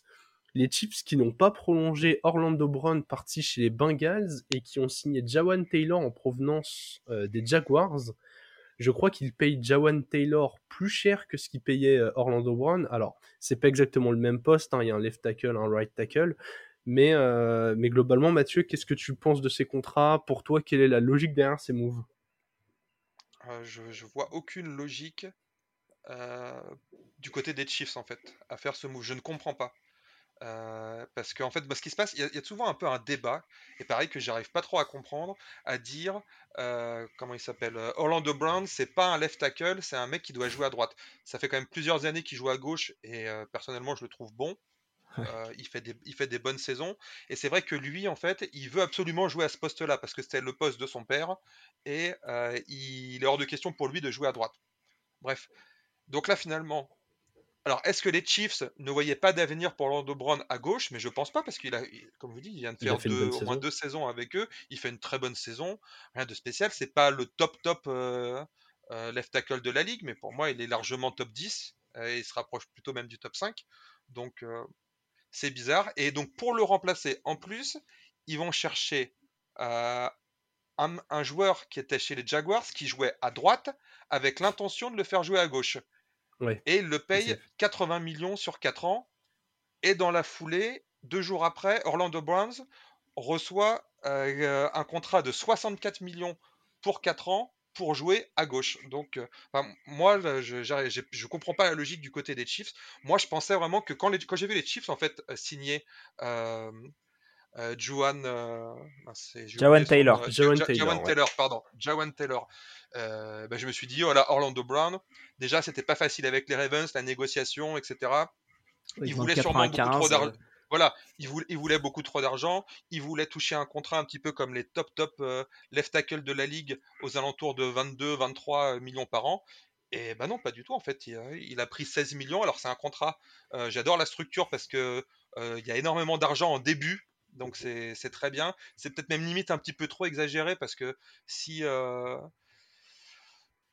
si Orlando Brown joue bien, il va limite vouloir renégocier après la troisième année. Mais là, clairement, sur ce, sur ce mouvement-là, euh, sur ce double mouvement entre ces deux joueurs, euh, c'est clairement les, les, Bengals, les Bengals qui sont gagnants. Je trouve qu'ils ont le meilleur joueur, un joueur en plus qui, malgré tout ce qu'on dit, a déjà joué à gauche et a déjà bien joué à gauche, alors que de l'autre côté, les Chiefs, ils ont pris un joueur qui paye plus cher et dont on n'a aucune garantie qui va, lui pouvoir faire la transition du poste de tackle droit au poste de tackle gauche. Voilà. Donc du coup, ce que tu dis, c'est qu'Orlando Brown, il va avoir beaucoup d'argent au début du contrat.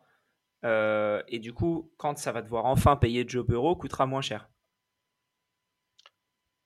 Oui, ouais, oui et non. En fait, ce qui se passe, c'est que oui. Alors, ils ont, ils ont donné un énorme bonus à la. Ouais, c'est ça. Ils ont donné un énorme bonus à la signature de 31 millions. Donc, ça veut dire qu'en cash, il va recevoir beaucoup d'argent. Je crois qu'il mmh. reçoit sur ses 64 millions, il va toucher 42 millions en cash sur les deux premières années. Par contre, pour le cap, ça va être réparti euh, sur les autres, euh, un petit peu sur les autres années. Mais, mais malgré tout, euh, ce, ne sera pas un contrat quand même. Ils auraient, ils auraient pu faire beaucoup moins la première année en fait. Ok. ok. S'il l'avait souhaité. En termes de, de salarié. Sachant que pour ceux qui se poseraient la question, euh, il n'y a quasiment pas d'écart d'âge entre les deux joueurs. Euh, Jawan Taylor a 26 ans, Orlando Brown a 27 ans. Donc vraiment, même cette transition ne peut pas s'expliquer par un Orlando Brown, par exemple, qui aurait 32 ans et un, Taylor qui aurait 24. Il n'y a même pas cette idée de, renouvellement. On est sur des joueurs de, de, quasiment de la même génération. Donc ouais, assez d'accord avec toi Mathieu, ce move est difficilement compréhensible. Autre équipe qui va être euh, très intéressante là euh, sur ce qui s'est passé au niveau de la O-line, ce sont les Broncos. Les Broncos qui ont récupéré Mike McGlinchey des Niners et Ben Powers des Ravens.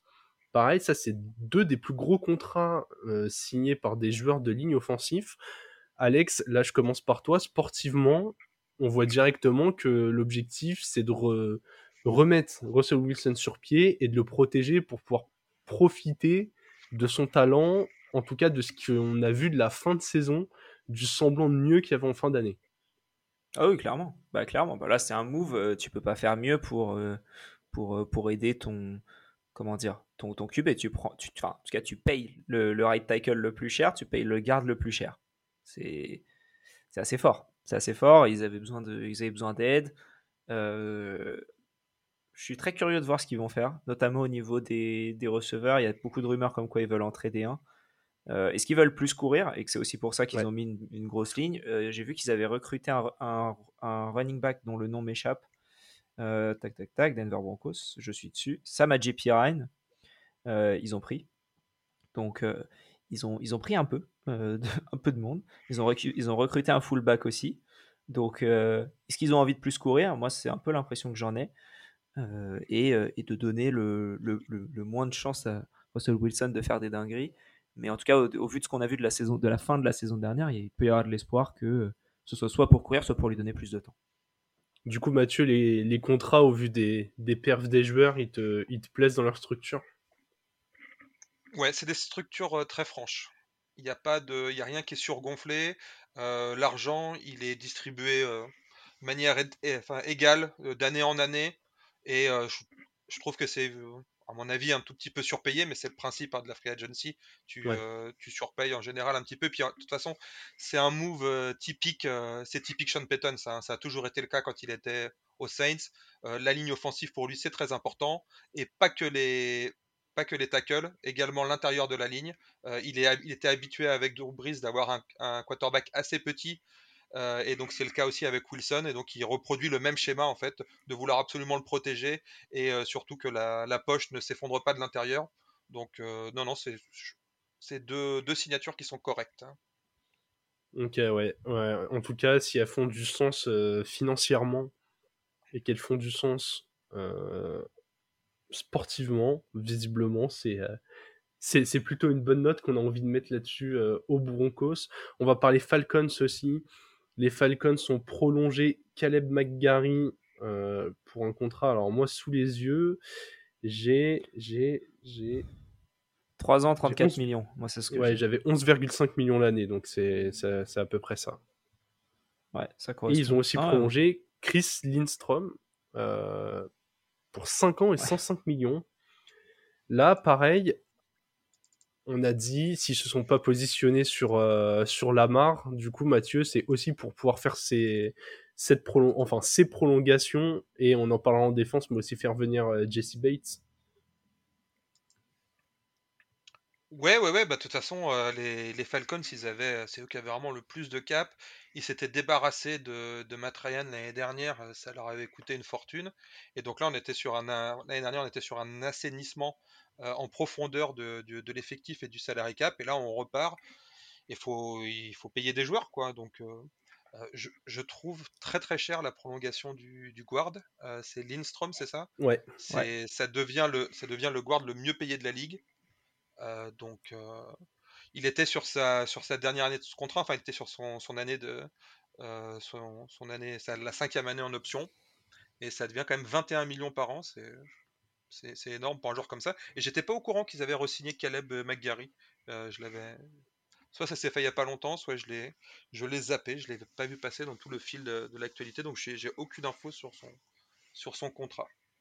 Ouais, bah le, l'actualité est hyper dense. Hein. Pour vous donner un peu les, coulisses de préparation de cet épisode, euh, quand on, quand on s'est penché un peu sur, euh, sur tous les mouvements qu'on a décidé de faire par position, on s'est dit que si on devait parler de, euh, de chacune des, des, signatures, on allait plutôt vous faire un live 24 heures qu'un épisode de podcast.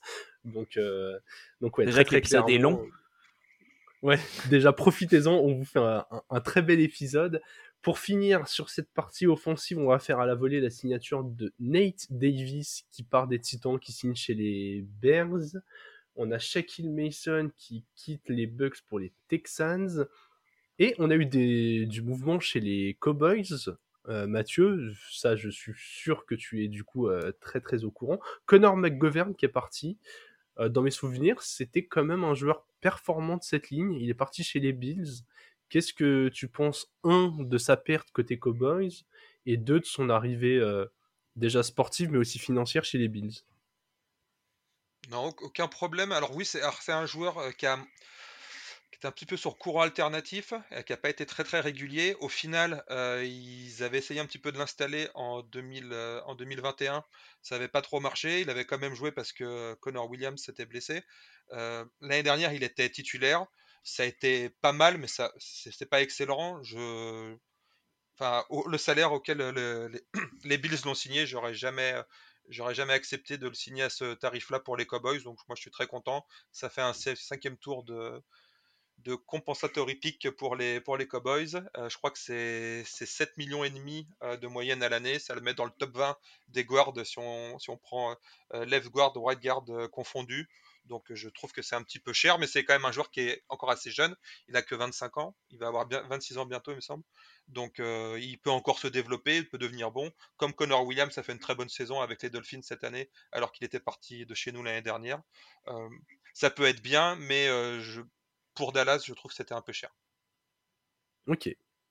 Ok, ok, ouais. C'est vrai que s'il est top 20 en contrat et qu'il n'est pas top 20 sportivement, si on voit ça d'un point de vue purement purement asset sportif, très clairement, c'est pas, euh, pas une si bonne plus-value de le garder. Messieurs, nous allons passer à la défense.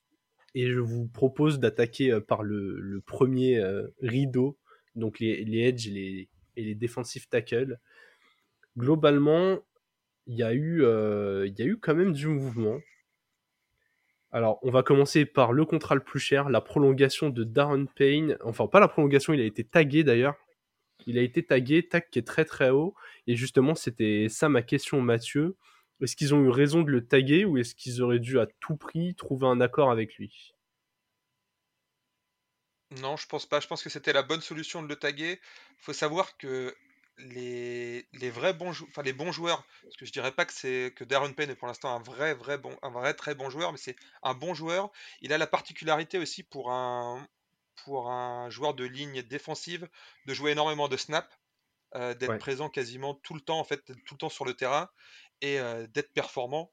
Donc euh, moi je trouve que c'est quand même un petit peu cher. Après, bon bah, bah, malgré tout c'est une position hein, qui se paye cher, hein, on le voit hein, au, au top de la quand on regarde les salaires à cette position-là, il y a 20, 22 millions, 21 millions, etc. Il y a quand même quasiment une quinzaine de joueurs qui gagnent plus de 15 millions par an. Et donc avec l'inflation, on va dire, euh, et puis en plus, il y a toujours une petite taxe, je pense actuellement, pour rester chez les Commanders. Donc, euh, donc euh, ouais, c'est c'est un petit peu surpayé, mais c'est c'est le, c'est le sens de l'histoire, quoi. Ouais, c'est la fameuse taxe. Les gars, on fait tout en défense, donnez-nous de l'argent. euh, on, verra le jour où vous nous aurez mis un bon quarterback dans l'équipe, mais, en attendant, c'est nous qui faisons le boulot. Donc, euh. Mais ouais, ils avaient aucun intérêt à le perdre, Alex, en tout cas sportivement. Bah non, non, non. C'est. En plus, les Commanders, leur point positif, c'est, clairement leur défense. Euh, ils sont pas. ils ont, un QB qui sera du coup sûrement Jacoby Brissett ou Samuel, sûrement Samuel, mais il y a les deux dans le roster. C'est pas ça qui va te faire gagner un match nécessairement. Donc, euh, donc ouais, faut la défense, faut la, faut la lock le plus, le plus possible. Ouais, j'espère pour eux qu'ils drafteront un quarterback euh, quelque part, qui, qui trouveront une solution pour avoir mieux que le duo Brissett-OL. Même si c'est bien de laisser la chance année, à OL. pense, hein. Ouais, c'est, ça me fait un peu peur, mais tu sais, j'ai l'impression qu'ils vont user cette défense et que les mecs vont être euh, soit blessés, soit fatigués, soit saoulés, alors que- qu'elle est au top et, et que de l'autre côté du terrain, c'est compliqué. Même McLaurin, prépare, euh, faut qu'il prépare 80 millions de, de salary cap pour l'année prochaine pour donner tout à la marque. Exactement. Une équipe dont on a déjà parlé sur la ligne offensive, qui pareil a été assez active en défense, les Broncos. Les Broncos qui ont perdu Draymond Jones et qu'ils ont remplacé par euh, Zach Allen.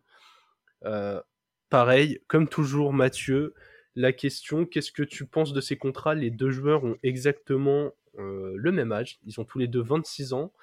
De ce que je vois, c'est des contrats qui par année coûtent plus ou moins la même chose. Euh, ces moves des Broncos et du coup des deux autres équipes concernées, Seahawks, Cardinals. Euh, Débrief-nous un peu tout ça, qui, qui s'en sort bien, qui s'en sort moins bien? C'est assez. euh, moi, je préfère. Je préfère la signature des Broncos avec Za- Zach Allen. C'est un petit peu moins cher. Il y a un petit peu plus de garantie dans le contrat aussi. Mais, mais globalement, ça revient même parce qu'en fait, les, les Seahawks, ils veulent jamais donner plus d'une année garantie. En fait, ils donnent un, bonus à la signature, ils garantissent la première année, mais ils garantissent jamais la deuxième. Ils ils veulent pas le faire. C'est, c'est comme ça que fo- fonctionne leur front office. Et même pour euh, Russell Wilson, à l'époque, ils ne l'avaient pas fait. Donc il y avait un très très gros bonus à la signature qui le rendait euh, incoupable pendant, euh, deux à, enfin, pendant trois ans minimum. Mais par contre, le- les salaires n'étaient pas garantis. Euh, dans les, voilà, dans les faits, je trouve que Zach Allen, c'est quand même, il est euh, à peu près le 15e euh, euh, defensive tackle le mieux payé de la ligue, à 15 millions par an. Il y a quand même 2 millions, euh, 2 millions de plus euh, par an pour les, pour les Seahawks avec euh, des, Raymond Jones. Donc, euh, mais mais c'est deux, deux bons contrats en fait. Hein. J'ai pas, si je, crois que j'ai pas fait le sur Twitter, je fais des petits grades de, de- gros, de gros deals comme ça. Je sais pas si je les ai déjà fait, mais euh, en tout cas, c'est clair que si je devais donner un grade, c'est B, B-, c'est pas en dessous. Donc. Ok, ouais, hyper intéressant en tout cas. On voit que les Broncos n'ont clairement pas envie de s'affaiblir. Et les. Seahawks ont fait un- les, les- les Seahawks ont fait quand même quelque chose de, de très beau, c'est qu'ils ont récupéré un- en gros, euh, tu fais un tu fais un, un process de vecteur, ils ont récupéré un, un defensive end des euh, des Cardinals et les Cardinals qui se renforcent absolument pas dans la division. Euh, dans la division, tu, tu sens que tu vas avoir, euh, tu risques d'avoir deux victoires faciles quand même parce que entre ça et euh, c'est Byron Murphy qu'ils ont perdu aussi. Euh, ouais, les puis même la Cards. blessure de Kyler. Hein, Ouais, ouais, non, mais simplement. enfin, chez les cartes, il n'y a rien qui va aller. Et ouais, franchement, je trouve que les, les Seahawks, ils arrivent encore à se renforcer euh, et à faire des, des plutôt bons coups. Ouais, bah c'est clair que quand tu vois la division, euh, globalement, ça va. Ça, ça devrait encore jouer le, le- le top 2 de la division et donc assez naturellement une qualif en playoff. équipe qui ne s'est pas si bien renforcée. on en a déjà beaucoup parlé, les Saints. Je vois que les Saints ont perdu Marcus Davenport et David Onyemata. Les deux, les deux sont partis. Alors Davenport pour les Vikings, Onyemata pour les Falcons. Deux joueurs qui globalement jouent à peu près sur les mêmes positions. quand on voit à combien ils ont été signés dans leur nouvelle équipe, Mathieu, est-ce que ce sont des bons contrats et les Saints avaient-ils un moyen de les garder? Euh, Davenport, j'ai plus le contrat en tête. Je sais pas combien il est. Euh, je crois que c'est 13, millions, l'année. Ouais, 13 millions une année. C'est que un an, hein, c'est ça hein Ouais, ouais. Ouais. Je sais pas, ouais, dans le, dans, pour l'équipe, pour les Vikings, je... de toute façon, ils sont pas en rebuild, ils essayent un petit peu de, de, de reconstruire euh, à la volée, mais en restant, en, restant compétitif. Et puis c'est normal, hein, quand on a gagné 13, 13 matchs l'année dernière. Euh, le contrat de Davenport, ouais, moi je trouve ça, je trouve ça pas mal. C'est honnête, c'est honnête. Euh, Onyemata, je trouve que c'est cher quand même pour les Falcons. Les Falcons, c'est vrai qu'on a l'impression qu'ils ont un petit peu dilapidé le, magot euh, dès le départ, et il y, avait peut-être la possibilité de trouver un peu mieux quand même, parce que ils, ont signé Onyemata pour 3 ans en garantissant plus de 60% du salaire à, à 12 millions par an, il me semble. Euh, c'était pas, c'était pas non plus un joueur extraordinaire. Hein. Me semble-t-il, c'est pas un mauvais joueur, mais c'est, ça me paraît surpayé. Donc, euh, je, préfère la signature de Davenport. Écoute, je pense que Alex sera d'accord avec moi, mais nous, on va, on va, on va avoir un petit euh, devoir de, de, mémoire et de réserve sur des signatures qu'on trouve un peu chères, puisque on a pas mal, on s'est pas mal moqué des Jaguars à l'intersaison dernière avec des signatures euh, qui paraissaient excessives et qui finalement se sont avérées euh, payantes sportivement, même si ça ne se justifie pas de surpayer jusqu'à un certain point. Donc j'ai quand même envie de voir. Je vois qu'Onyemata a 31 ans. Je me dis, est-ce que tu payes pas un peu le, prix de l'expérience, tu vois, pour encadrer ce groupe jeune? Je, vais attendre de voir ce que ça donne sportivement. Et ouais, ça c'est vraiment le type de contrat sur lequel j'ai pas envie de m'engager en me disant ah c'est surpayé, mais est-ce qu'il n'y a pas des choses derrière euh, qui, vont au-delà et, qui, justifient le prix quoi? Ne plus jamais parler sur les Jaguars. Dernier contrat, messieurs, sur, lequel on va s'arrêter euh, à la position, bien évidemment. Euh, en termes de signature, c'est la plus grosse, celle de Javon Hargrave, qui, qui part des Eagles pour aller chez les Niners. Les ennemis d'hier sont les partenaires commerciaux d'aujourd'hui. Salaire euh, annuel, je crois, de 21 millions de dollars. Qu'est-ce qu'on en pense, Mathieu? Ouais, mais c'est un excellent joueur, quoi. Donc c'est comme ça. Euh, c'est ce que je dis, voilà, à la free agency, quand il y a des postes euh, qui, malgré tout, enfin, quand il y a un tel écart entre le, meilleur joueur disponible et le reste, même s'il y, a quand même, il y avait de bons joueurs derrière, quand on dit Marcus Davenport, Dalvin Tomlinson, mais c'est un autre, euh, c'est un autre profil. Dalvin Tomlinson, c'est plus un run stopper. C'est, le, truc en plus, c'est que Javon Hargrave, euh, c'est, un pass rusher quoi. Et, des pass rushers excellents euh, à l'intérieur de la ligne défensive, il y en a très peu. Donc oui, c'est cher, je trouve. il a déjà, il a déjà 30 ans. il va donc il y a c'est minimum 2 ans, 40 millions garantis. Et limite, je crois que la troisième année, il y a il y a quelque chose dans le contrat qui se déclenche avant, donc ça peut, ça, peut plutôt être euh, dans les, dans les faits 3 ans et 60 millions. Mais bon, euh, voilà, euh, les, les, Niners, ils ont, ils ont une grande force sur leur ligne défensive et ils renforcent encore une force. J'aime bien ce principe en règle générale. Je trouve que plutôt de boucher tous les petits trous un petit peu partout, je trouve que c'est toujours très bien dans la construction d'une équipe d'insister sur, sur, sur une force voilà, sur une partie de l'équipe qui est déjà très forte et d'avoir, surtout quand c'est une partie aussi importante que la ligne défensive, de la rendre vraiment dominante. Donc, euh, donc j'aime, bien ce qu'ils ont fait les, Niners là-dessus. 100% d'accord, hein. c'est le, c'est le théorème, euh, le théorème Raphaël Nadal euh, à l'entraînement, il tape plus de coups droits que de revers alors qu'il est déjà très fort en coups droits. Vraiment cette idée d'appuyer sur les points forts, moi je, je, valide. Je sais pas ce que t'en penses Alex, mais totalement. T'as peur maintenant? Quand tu vas jouer les Niners, tu as un peu peur de tout. Donc, euh, ouais. c'est top, c'est top. c'est Ouais, j'adore.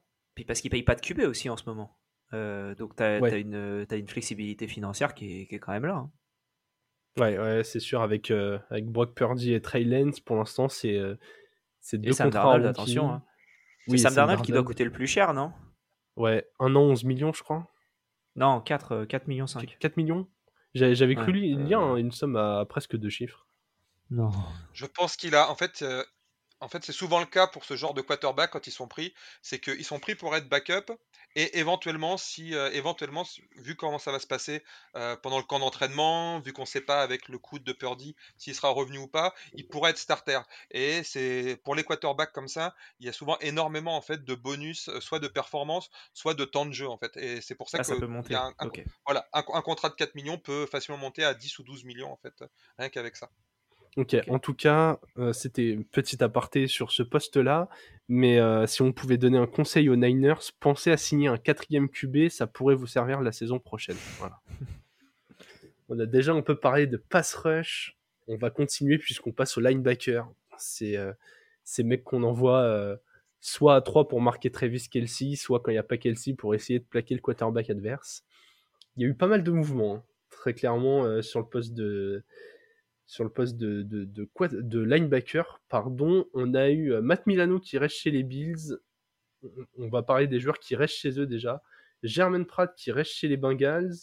On a Quincy Williams chez les Jets. Alex Singleton chez les Broncos. Et, euh, Roquan, Sm- Roquan Smith, est-ce qu'il y a eu du mouvement sur son contrat, euh, Mathieu?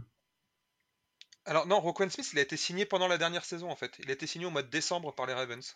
D'accord, Ah, ok. J'en avais raté l'info. Ok. Donc euh, contrat de 100 millions sur 5 ans, 20 millions par an.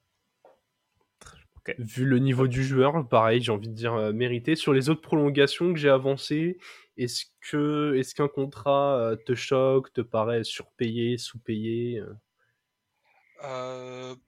Non, j'ai bien Matt Milano, je trouve que c'est pas mal. Euh, après, donc il y a Tremon Edmonds qui est parti aux Bears. Euh, c'est un profil qui est assez dans le Roquan Smith. Euh, Enfin, Ouais. non, c'est non, c'est pas non, c'est pas non. le- les, les deux contrats sont très similaires en fait. Il faut savoir avec, euh, on a l'impression que c'est beaucoup moins, mais il y a une structure en fait qui fait que sur les trois premières années, qui sont globalement la garantie en fait des contrats, et ben on est quasiment à la même chose. Roquan Smith, il va, toucher 60 millions sur 3 ans, et euh, Tremon Edmonds, il va toucher 57 millions sur 3 ans. Donc euh, à 1 million près, on est, sur le, même contrat. Et après, vu que ce sera plus des sommes garanties, c'est des les fins de contrat. Donc la dernière pour euh, Edmonds, et enfin limite le contrat d'Edmonds c'est plus euh, favorable parce que lui, sa dernière année, elle est moins chère, elle est seulement à 15 millions, alors que Roquan Smith, on reste sur les 20 millions par an sur les deux, les deux dernières. Mm. Euh, de ce que j'ai entendu, en fait, Tremon Edmonds, c'est un joueur, euh, ça c'est clair, on l'a toujours vu, c'est le linebacker modèle, euh, moderne, pardon, grand et qui joue très bien la passe en fait. Un petit peu comme Fred Warner aussi. Et, euh, et apparemment, ça va très bien avec le système défensif des Bears. Donc c'est pour ça qu'ils l'ont eu. Euh, donc pour les Bears, je suis un petit peu mitigé parce que je trouve quand même qu'ils ont un peu surpayé pour euh, euh, Tremaine Edmonds.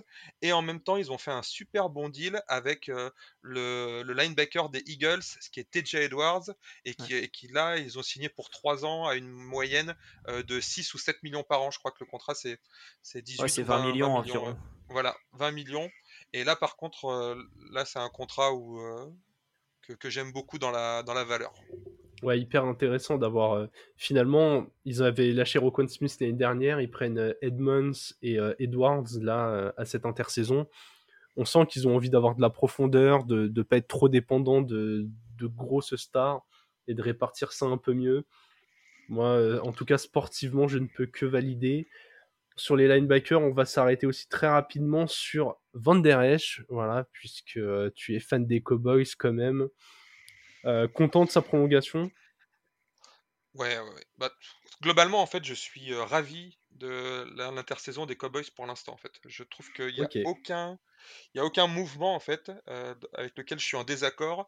Et je vous dis ça honnêtement, c'est très rarement le cas. Donc, c'est pas comme si j'étais un fan aveugle. Non, mais aveuglé, non, mais c'est vrai que euh, des fois, on a toujours tendance à voir un petit peu les choses un peu plus roses pour son équipe. Je pense que, honnêtement, c'est pas le cas pour moi. Mais euh, voilà, Leighton Van Der Esch a fait une, une très bonne saison l'année dernière.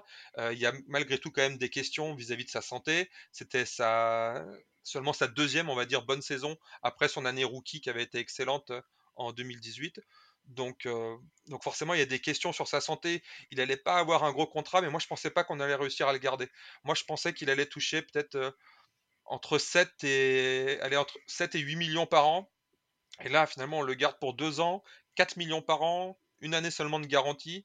donc, si, son niveau de jeu rebaisse ou qu'il se blesse et qu'il est plus en état physique, on peut s'en séparer facilement. je trouve que c'est vraiment très, très bien pour les Cowboys. Hein.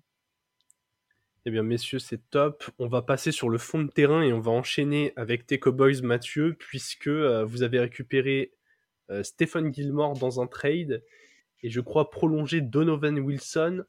Déjà, est-ce que tu es content de ces deux moves et euh, c'est quoi un peu l'impact sur le, sur le cap de ces deux contrats? L'impact sur le cap pour le trade, en fait, c'est 10 millions.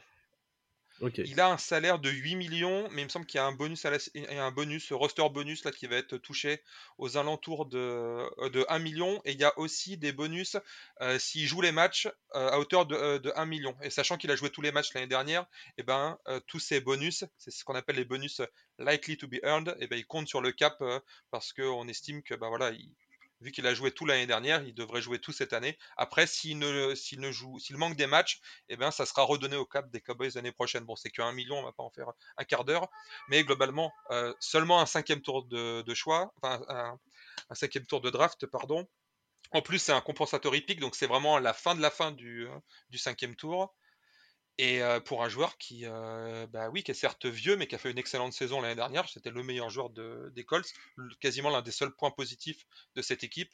Donc moi, je suis super content parce que moi, je, voulais qu'on aille chercher justement un vétéran comme ça, ce qu'on appelle un rental, pendant un an. Et moi, ma cible, c'était Patrick Peterson. Je trouvais qu'il avait fait une mmh. bonne saison aussi aux Vikings l'année dernière. Et il n'avait pas un salaire très élevé. Et je pensais qu'il y avait la possibilité de le signer aux alentours de 5 millions, 6 millions.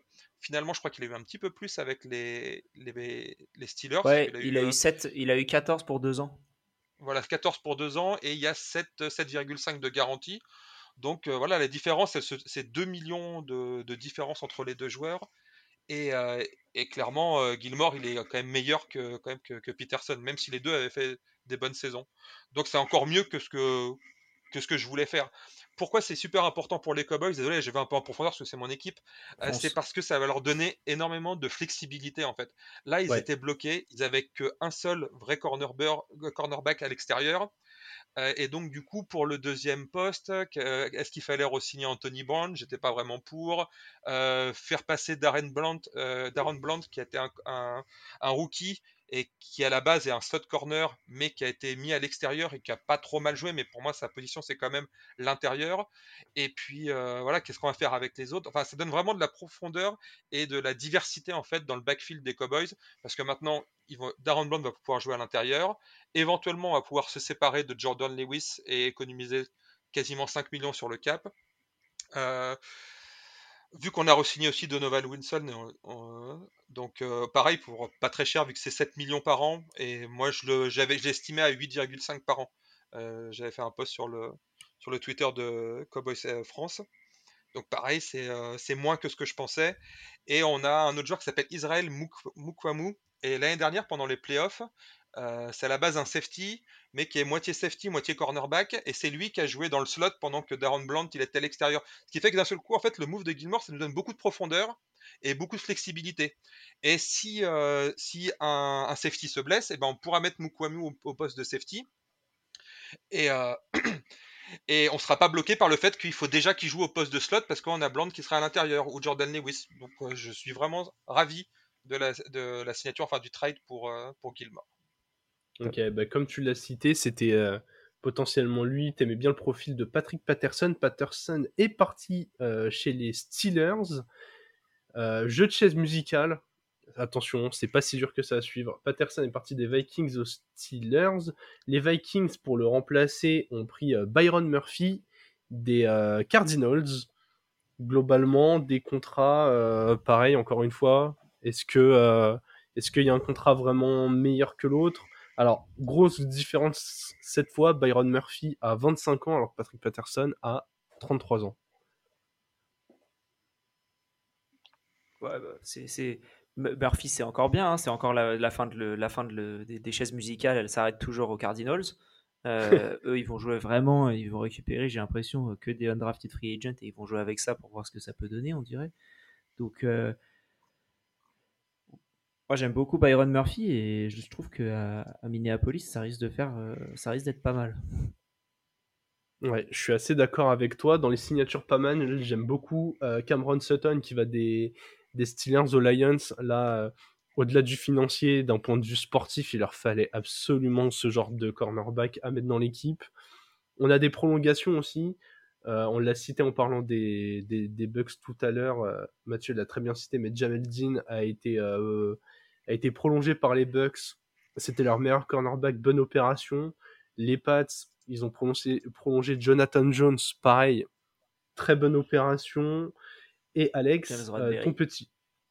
Ouais, il y a Bradbury c'est vrai. Mais surtout, je voulais en venir à ton petit chouchou parce que il est, euh, même si c'est un gadget player qui est utilisé euh, un peu ah. partout, il est encore listé cornerback. Keshan Nixon des Packers euh, a été prolongé par son front office. Ouais, alors par contre, j'aime bien le joueur, mais je trouve que c'est très cher pour ce que pour ce que c'est. Je sais plus combien ils l'ont prolongé, mais je trouve ça énorme. Je crois que c'était 6 ou 7 millions pour un an. T'en penses quoi de ce contrat, Mathieu? Euh, je l'ai pas trop regardé. Moi, j'ai pas ça. J'ai, moi, j'ai 4 millions pour un an. Ok, bah, j'ai dû voir autre chose alors. Mais euh, Donc, à part s'il y a. Non, là, ce que je vois, c'est euh, un an, 4 millions avec un peu moins de 2 millions de garantie. Ok. Ah oui, c'est 4 ans. C'est 4 ans, ça va alors. Ah, j'avais lu 6 ailleurs, mais j'ai dû, j'ai dû mal lire quelque chose. 4 ans, ça va. C'est un peu cher quand même, mais, mais ça va les, les euh, du coup, moi, j'ai, moi, j'aurais une petite question pour toi, euh, Mathieu. Du coup, vu qu'on a parlé de Bradbury rapidement, on a vu un peu que le, toute l'équipe se fait euh, dépecer au niveau des, des Eagles. ils ont quand même réussi à garder Bradbury. Alors, ils ont, et ça, c'est une question aussi pour, pour nos auditeurs. Ils ont cut Darius Lay et visiblement, ils vont le garder. Alors, moi, j'aimerais bien savoir. Ils l'ont pas cut en fait. Ils l'ont pas cut au final? Ok, d'accord. Je croyais qu'ils allaient le cut pour le re-signer moins cher, ce que je trouvais un peu bizarre de la part de, Darius Lay. Non, le cut a jamais été effectif. Euh, l'info est arrivée dans la nuit et depuis, j'ai pas eu le temps de voir s'il y avait d'autres infos qui étaient sorties. Euh, apparemment, hein, de ce que j'ai pu comprendre, c'est que euh, les les Eagles voulaient que, que Darius Lay on continue de restructurer son contrat. Il faut savoir que la plupart du temps, ça se fait automatiquement. C'est même souvent une clause dans le contrat de dire on peut restructurer ton contrat, transformer ton salaire en bonus à la signature quand on le veut et tu n'as pas ton mot à dire, mais c'est pas automatique, c'est pas dans tous les contrats. Donc peut-être que c'était pas le cas chez lui, ou peut-être que pareil, il voulait rajouter ce qu'on appelle les void years. Vous savez, c'est des espèces de euh, d'années fantômes à la fin du contrat pour étaler encore plus. Et en plus, les Eagles, c'est vraiment les champions du monde pour ça, pour, pour faire ça sur leur contrat.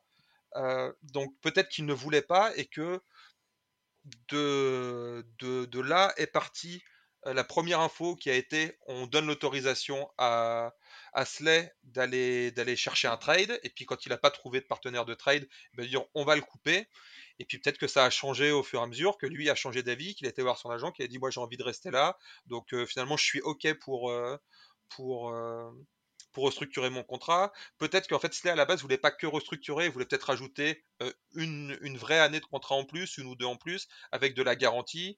Euh, peut-être que les Eagles ne voulaient pas, peut-être qu'ils voulaient négocier un petit peu son contrat à la baisse. J'ai pas l'impression qu'il y a eu de, négociation à la baisse. Après, ça peut toujours, euh, arriver, on va voir. Hein, les, infos, des fois, on sait que le joueur va rester maintenant. Peut-être que dans un ou deux jours, on saura qu'il a baissé un petit peu son contrat. Ça m'étonnerait quand même, mais bon, pourquoi pas. C'est voilà, c'est un petit peu étonnant la façon dont ça s'est passé, mais il y avait apparemment quand même déjà dans, dans l'après-midi, alors c'était pas, on va dire, pas dans les médias mainstream, mais pour vraiment les, les gens qui suivaient de près l'histoire chez les Eagles, il y avait déjà des petits bruits qui couraient comme quoi c'était pas fait encore cette, cette libération. Très clair. Hyper intéressant, parce que la situation des Eagles, moi j'avais pris position clairement quand on avait fait le bilan des Eagles j'avais dit qu'il serait pas en finale de conf la, saison prochaine et je le pense toujours. On va voir comment se passe la draft, mais je trouve que cette intersaison n'est pas ultra bien maîtrisée de leur part. Donc, euh, on, a, le temps de voir. On, verra l'effectif au moment d'attaquer la saison prochaine, mais, euh, mais pour l'instant, je suis pas hyper confiant pour eux. Ils ont, et on va passer au safety, ils ont notamment aussi perdu le safety Marcus Epps qui est parti chez les Riders dans, les, dans, ce genre de, de, petits mouvements. Chez les safety, ils n'ont pas prolongé CJ Gardner Johnson non plus, encore. Non plus, ouais. Et la très grosse signature, le gros mouvement, euh, c'est Jesse Bates, le safety qui était chez les Bengals et qui, encore une fois, gros acteur de cette free agency, a signé chez les Falcons. J'ai sous les yeux un contrat qui me dit 4 ans et 64 millions de dollars. Confirmes-tu ces chiffres, Mathieu? Alors je, je, confirme que c'est ce que j'ai lu, mais je confirme aussi que euh, c'est l'un des premiers deals qui a été annoncé lundi, et c'est un deal pour lequel on n'a pas les détails en fait. On sait que c'est 4 ans, 64 millions, que grosso modo, il y a deux années de garantie, donc 32 euh, millions. Donc, euh, on va dire un deal assez franc, assez straightforward. Mais, euh, mais on n'a pas vraiment tous les détails, détails. Tout ce que je peux dire, c'est que malgré tout, Jesse Bates, c'est quand même un, un, safety qui est excellent. Et, et, malgré le fait d'être free agent, il n'a pas, il pas eu le top contrat à sa position. Euh, il n'a pas dépassé euh, Derby James, euh, ni Jamal Adams, ni Minka Fitzpatrick, et il, va se retrouver seulement quatrième, cinquième en fait dans la, dans la hiérarchie des contrats de safety. Et ça m'amène à dire que safety, il y avait pas mal de possibilités. Il y avait Epps, il y a CJ Gardner Johnson, il y avait Von Bell, il y avait Donovan Winson aussi, même si c'est un, safety un petit peu particulier qui joue proche de la ligne. Euh, il y avait, euh, il y avait Tom, Hill aussi des Chiefs. Donc en fait, ça faisait partie avec les linebackers. Je pense que c'était les deux positions les plus deep euh, dans cette classe de free agent. Autant, quand tout à l'heure je disais les receveurs, il y avait vraiment que des kidam ou des, des joueurs de seconde zone, on va dire. Là, c'est pas le cas. Il y a beaucoup de joueurs et je pense que du coup, le marché, il n'est pas top pour les pour les safety. on a vu qu'Adrian Amos a toujours pas signé, notamment. Ouais. Amos a pas signé, Jordan Poyer a re-signé euh, pour, les, pour les Bills finalement, je crois pas un contrat euh, extraordinaire. Deux ans, je crois.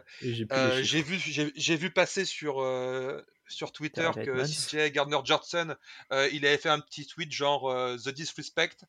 Donc je sais hmm. pas si c'était c'était adressé aux Eagles ou globalement à toutes les équipes avec qui il parlait, mais moi j'en avais fait un aussi, je sais pas.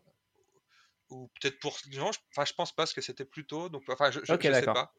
Donc euh, je pense que c'est plus vraiment par rapport à sa situation hein, que qu'il avait tweeté ça et moi j'avais mis un petit tweet effectivement sur mon compte en disant que voilà les premiers mouvements ça m'incitait plutôt à dire que le marché était plutôt vers la baisse en tout cas pas dans les pas dans les hauteurs auxquelles on aurait pu espérer du coup quelques équipes en ont profité pour faire des bonnes affaires tu l'as dit il y avait le nom de Von Bell qui a été signé euh, par les Panthers de ce que j'ai euh, sous les yeux, le contrat a l'air euh, a l'air plutôt intéressant. Je ne sais pas ce que tu en penses, mais 3 euh, ans, 22 millions. de ce que je Ouais, ouais, 3 ans, pardon, pas 3 millions. 3 ans, 22 millions. 3 millions pour, 22 ans, je signe beaucoup. Hein. Ouais, pour un, pour un des bons joueurs à la position, qui est, encore dans son prime, dans une défense des Panthers qui est, qui est vraiment intéressante depuis deux ans. moi, j'aime beaucoup cette signature. beaucoup plus que celle notamment de, de Thornhill chez les Browns que j'ai trouvé euh, pas toujours brillant chez les Chiefs. On a aussi euh, Ward du coup qui est parti des, des, Niners chez les Texans. Et dans les gros mouvements de safety, le dernier c'est Chuck Clark qui a été tradé euh, des Ravens chez les Jets. Donc très clairement les Jets ils sont ils se mettent dans un état d'esprit où ils récupèrent un maximum d'assets. Messieurs, on va terminer cet épisode très très rapidement, ça va être très très bref avec euh, ce qui s'est passé en, équipe spéciale.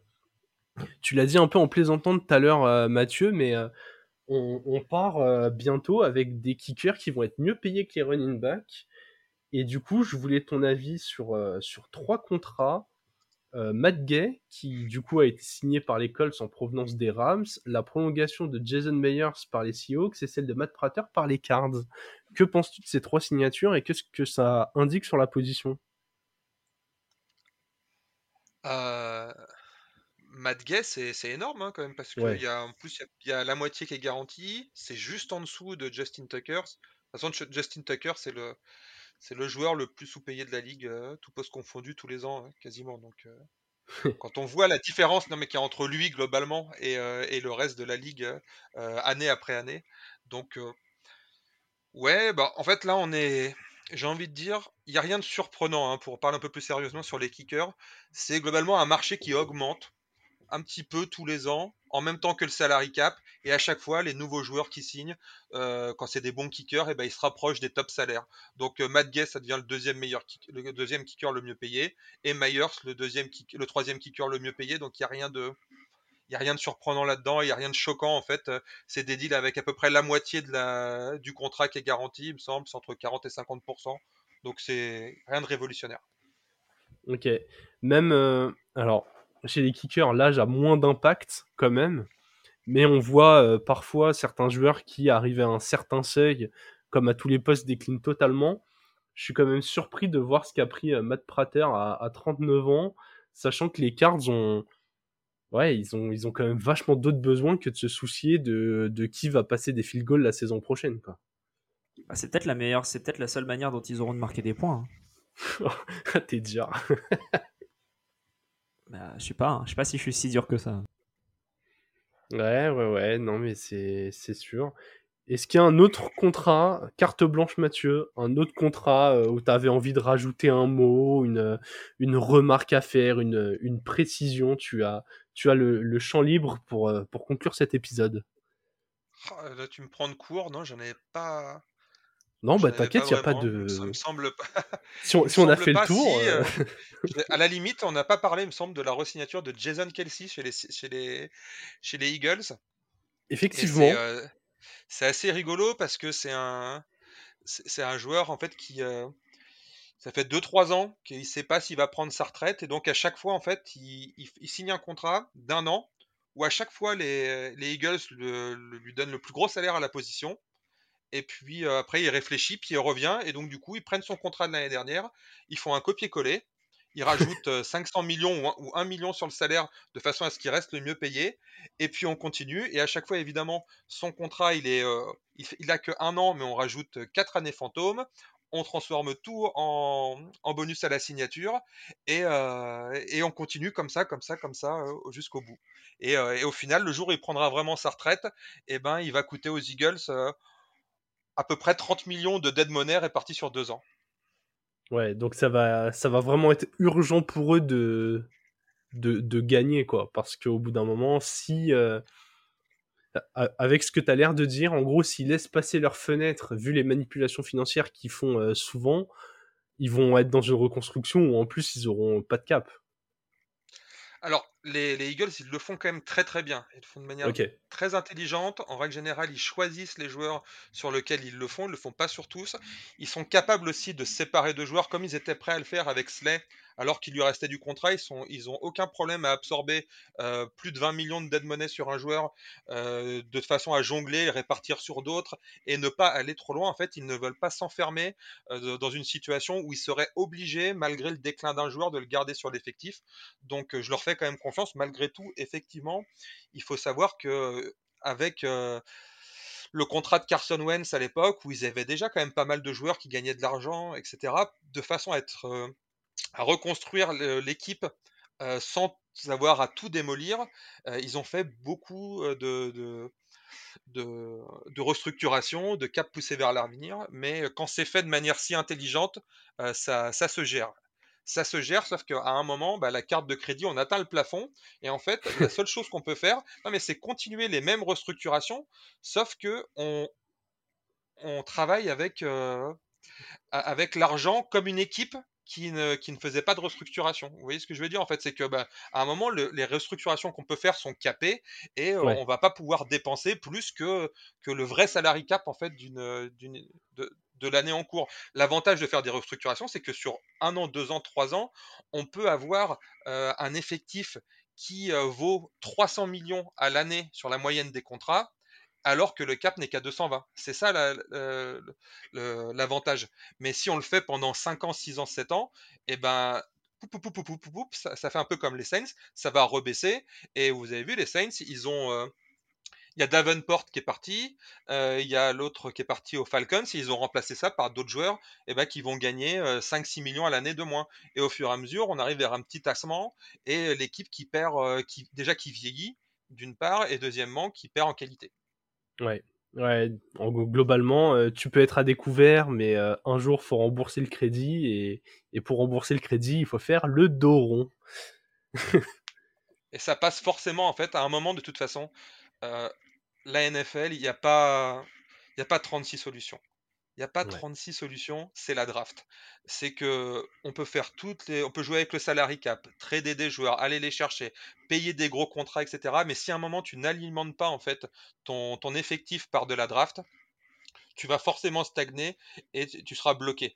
Le but en fait, c'est de, c'est d'arriver à être agressif comme ça parce que c'est nécessaire je trouve, en NFL aujourd'hui, quand tu n'as pas un quarterback qui s'appelle Patrick Mahomes ou Joe Burrow pour gagner un Super Bowl, il faut être agressif, il faut être capable de prendre des risques et de repousser en fait le, le salary cap un petit peu dans l'avenir pour profiter de ces, de ces fenêtres d'opportunité quand tu as réussi à assembler une belle équipe. Mais si euh, dans le même temps tu dépenses, tu donnes, comme ont fait les Rams, tous tes, tous tes choix de draft et que tu n'as pas assez de capital draft pour, euh, pour, pour avoir des munitions en fait pour recharger ton effectif, et eh ben ça s'arrête très très vite en fait cette histoire. Euh, c'est malheureusement c'est comme ça. Il faut pas oublier que les Rams, on a toujours dit euh, voilà, on s'en fout des choix de draft, c'est tout est all-in, etc. Mais dans leur effectif qui a gagné le Super Bowl, il y a énormément de joueurs qui avaient été draftés entre le troisième et le sixième tour et qui étaient des joueurs excellents et des joueurs majeurs de l'effectif et des starters. Et s'ils n'avaient pas en fait eu une réussite comme ça sur les sur les, les, choix du troisième, quatrième, cinquième, sixième tour, ils n'auraient jamais gagné un Super Bowl malgré les stars qu'ils ont recrutés. Moralité, messieurs les GM, il faut bien travailler même si vous avez de l'argent. Mathieu, merci beaucoup pour euh, ta présence sur ce podcast. Vraiment, euh, c'est un sujet. Euh, bah, avec plaisir. T'es es le bienvenu vraiment quand tu veux. N'hésite pas à faire comme tu le fais toujours si bien, à nous faire des, retours si on, continue à dire des bêtises sur le salaire. Même si je pense, et Alex va, va être là pour le confirmer, mais on a appris énormément de choses, nous aussi, euh, pendant cet épisode. Ouais, clairement. Et puis, euh, bah, du coup, euh, n'oubliez pas, hein, suivez Mathieu, at France Salary, sur Twitter.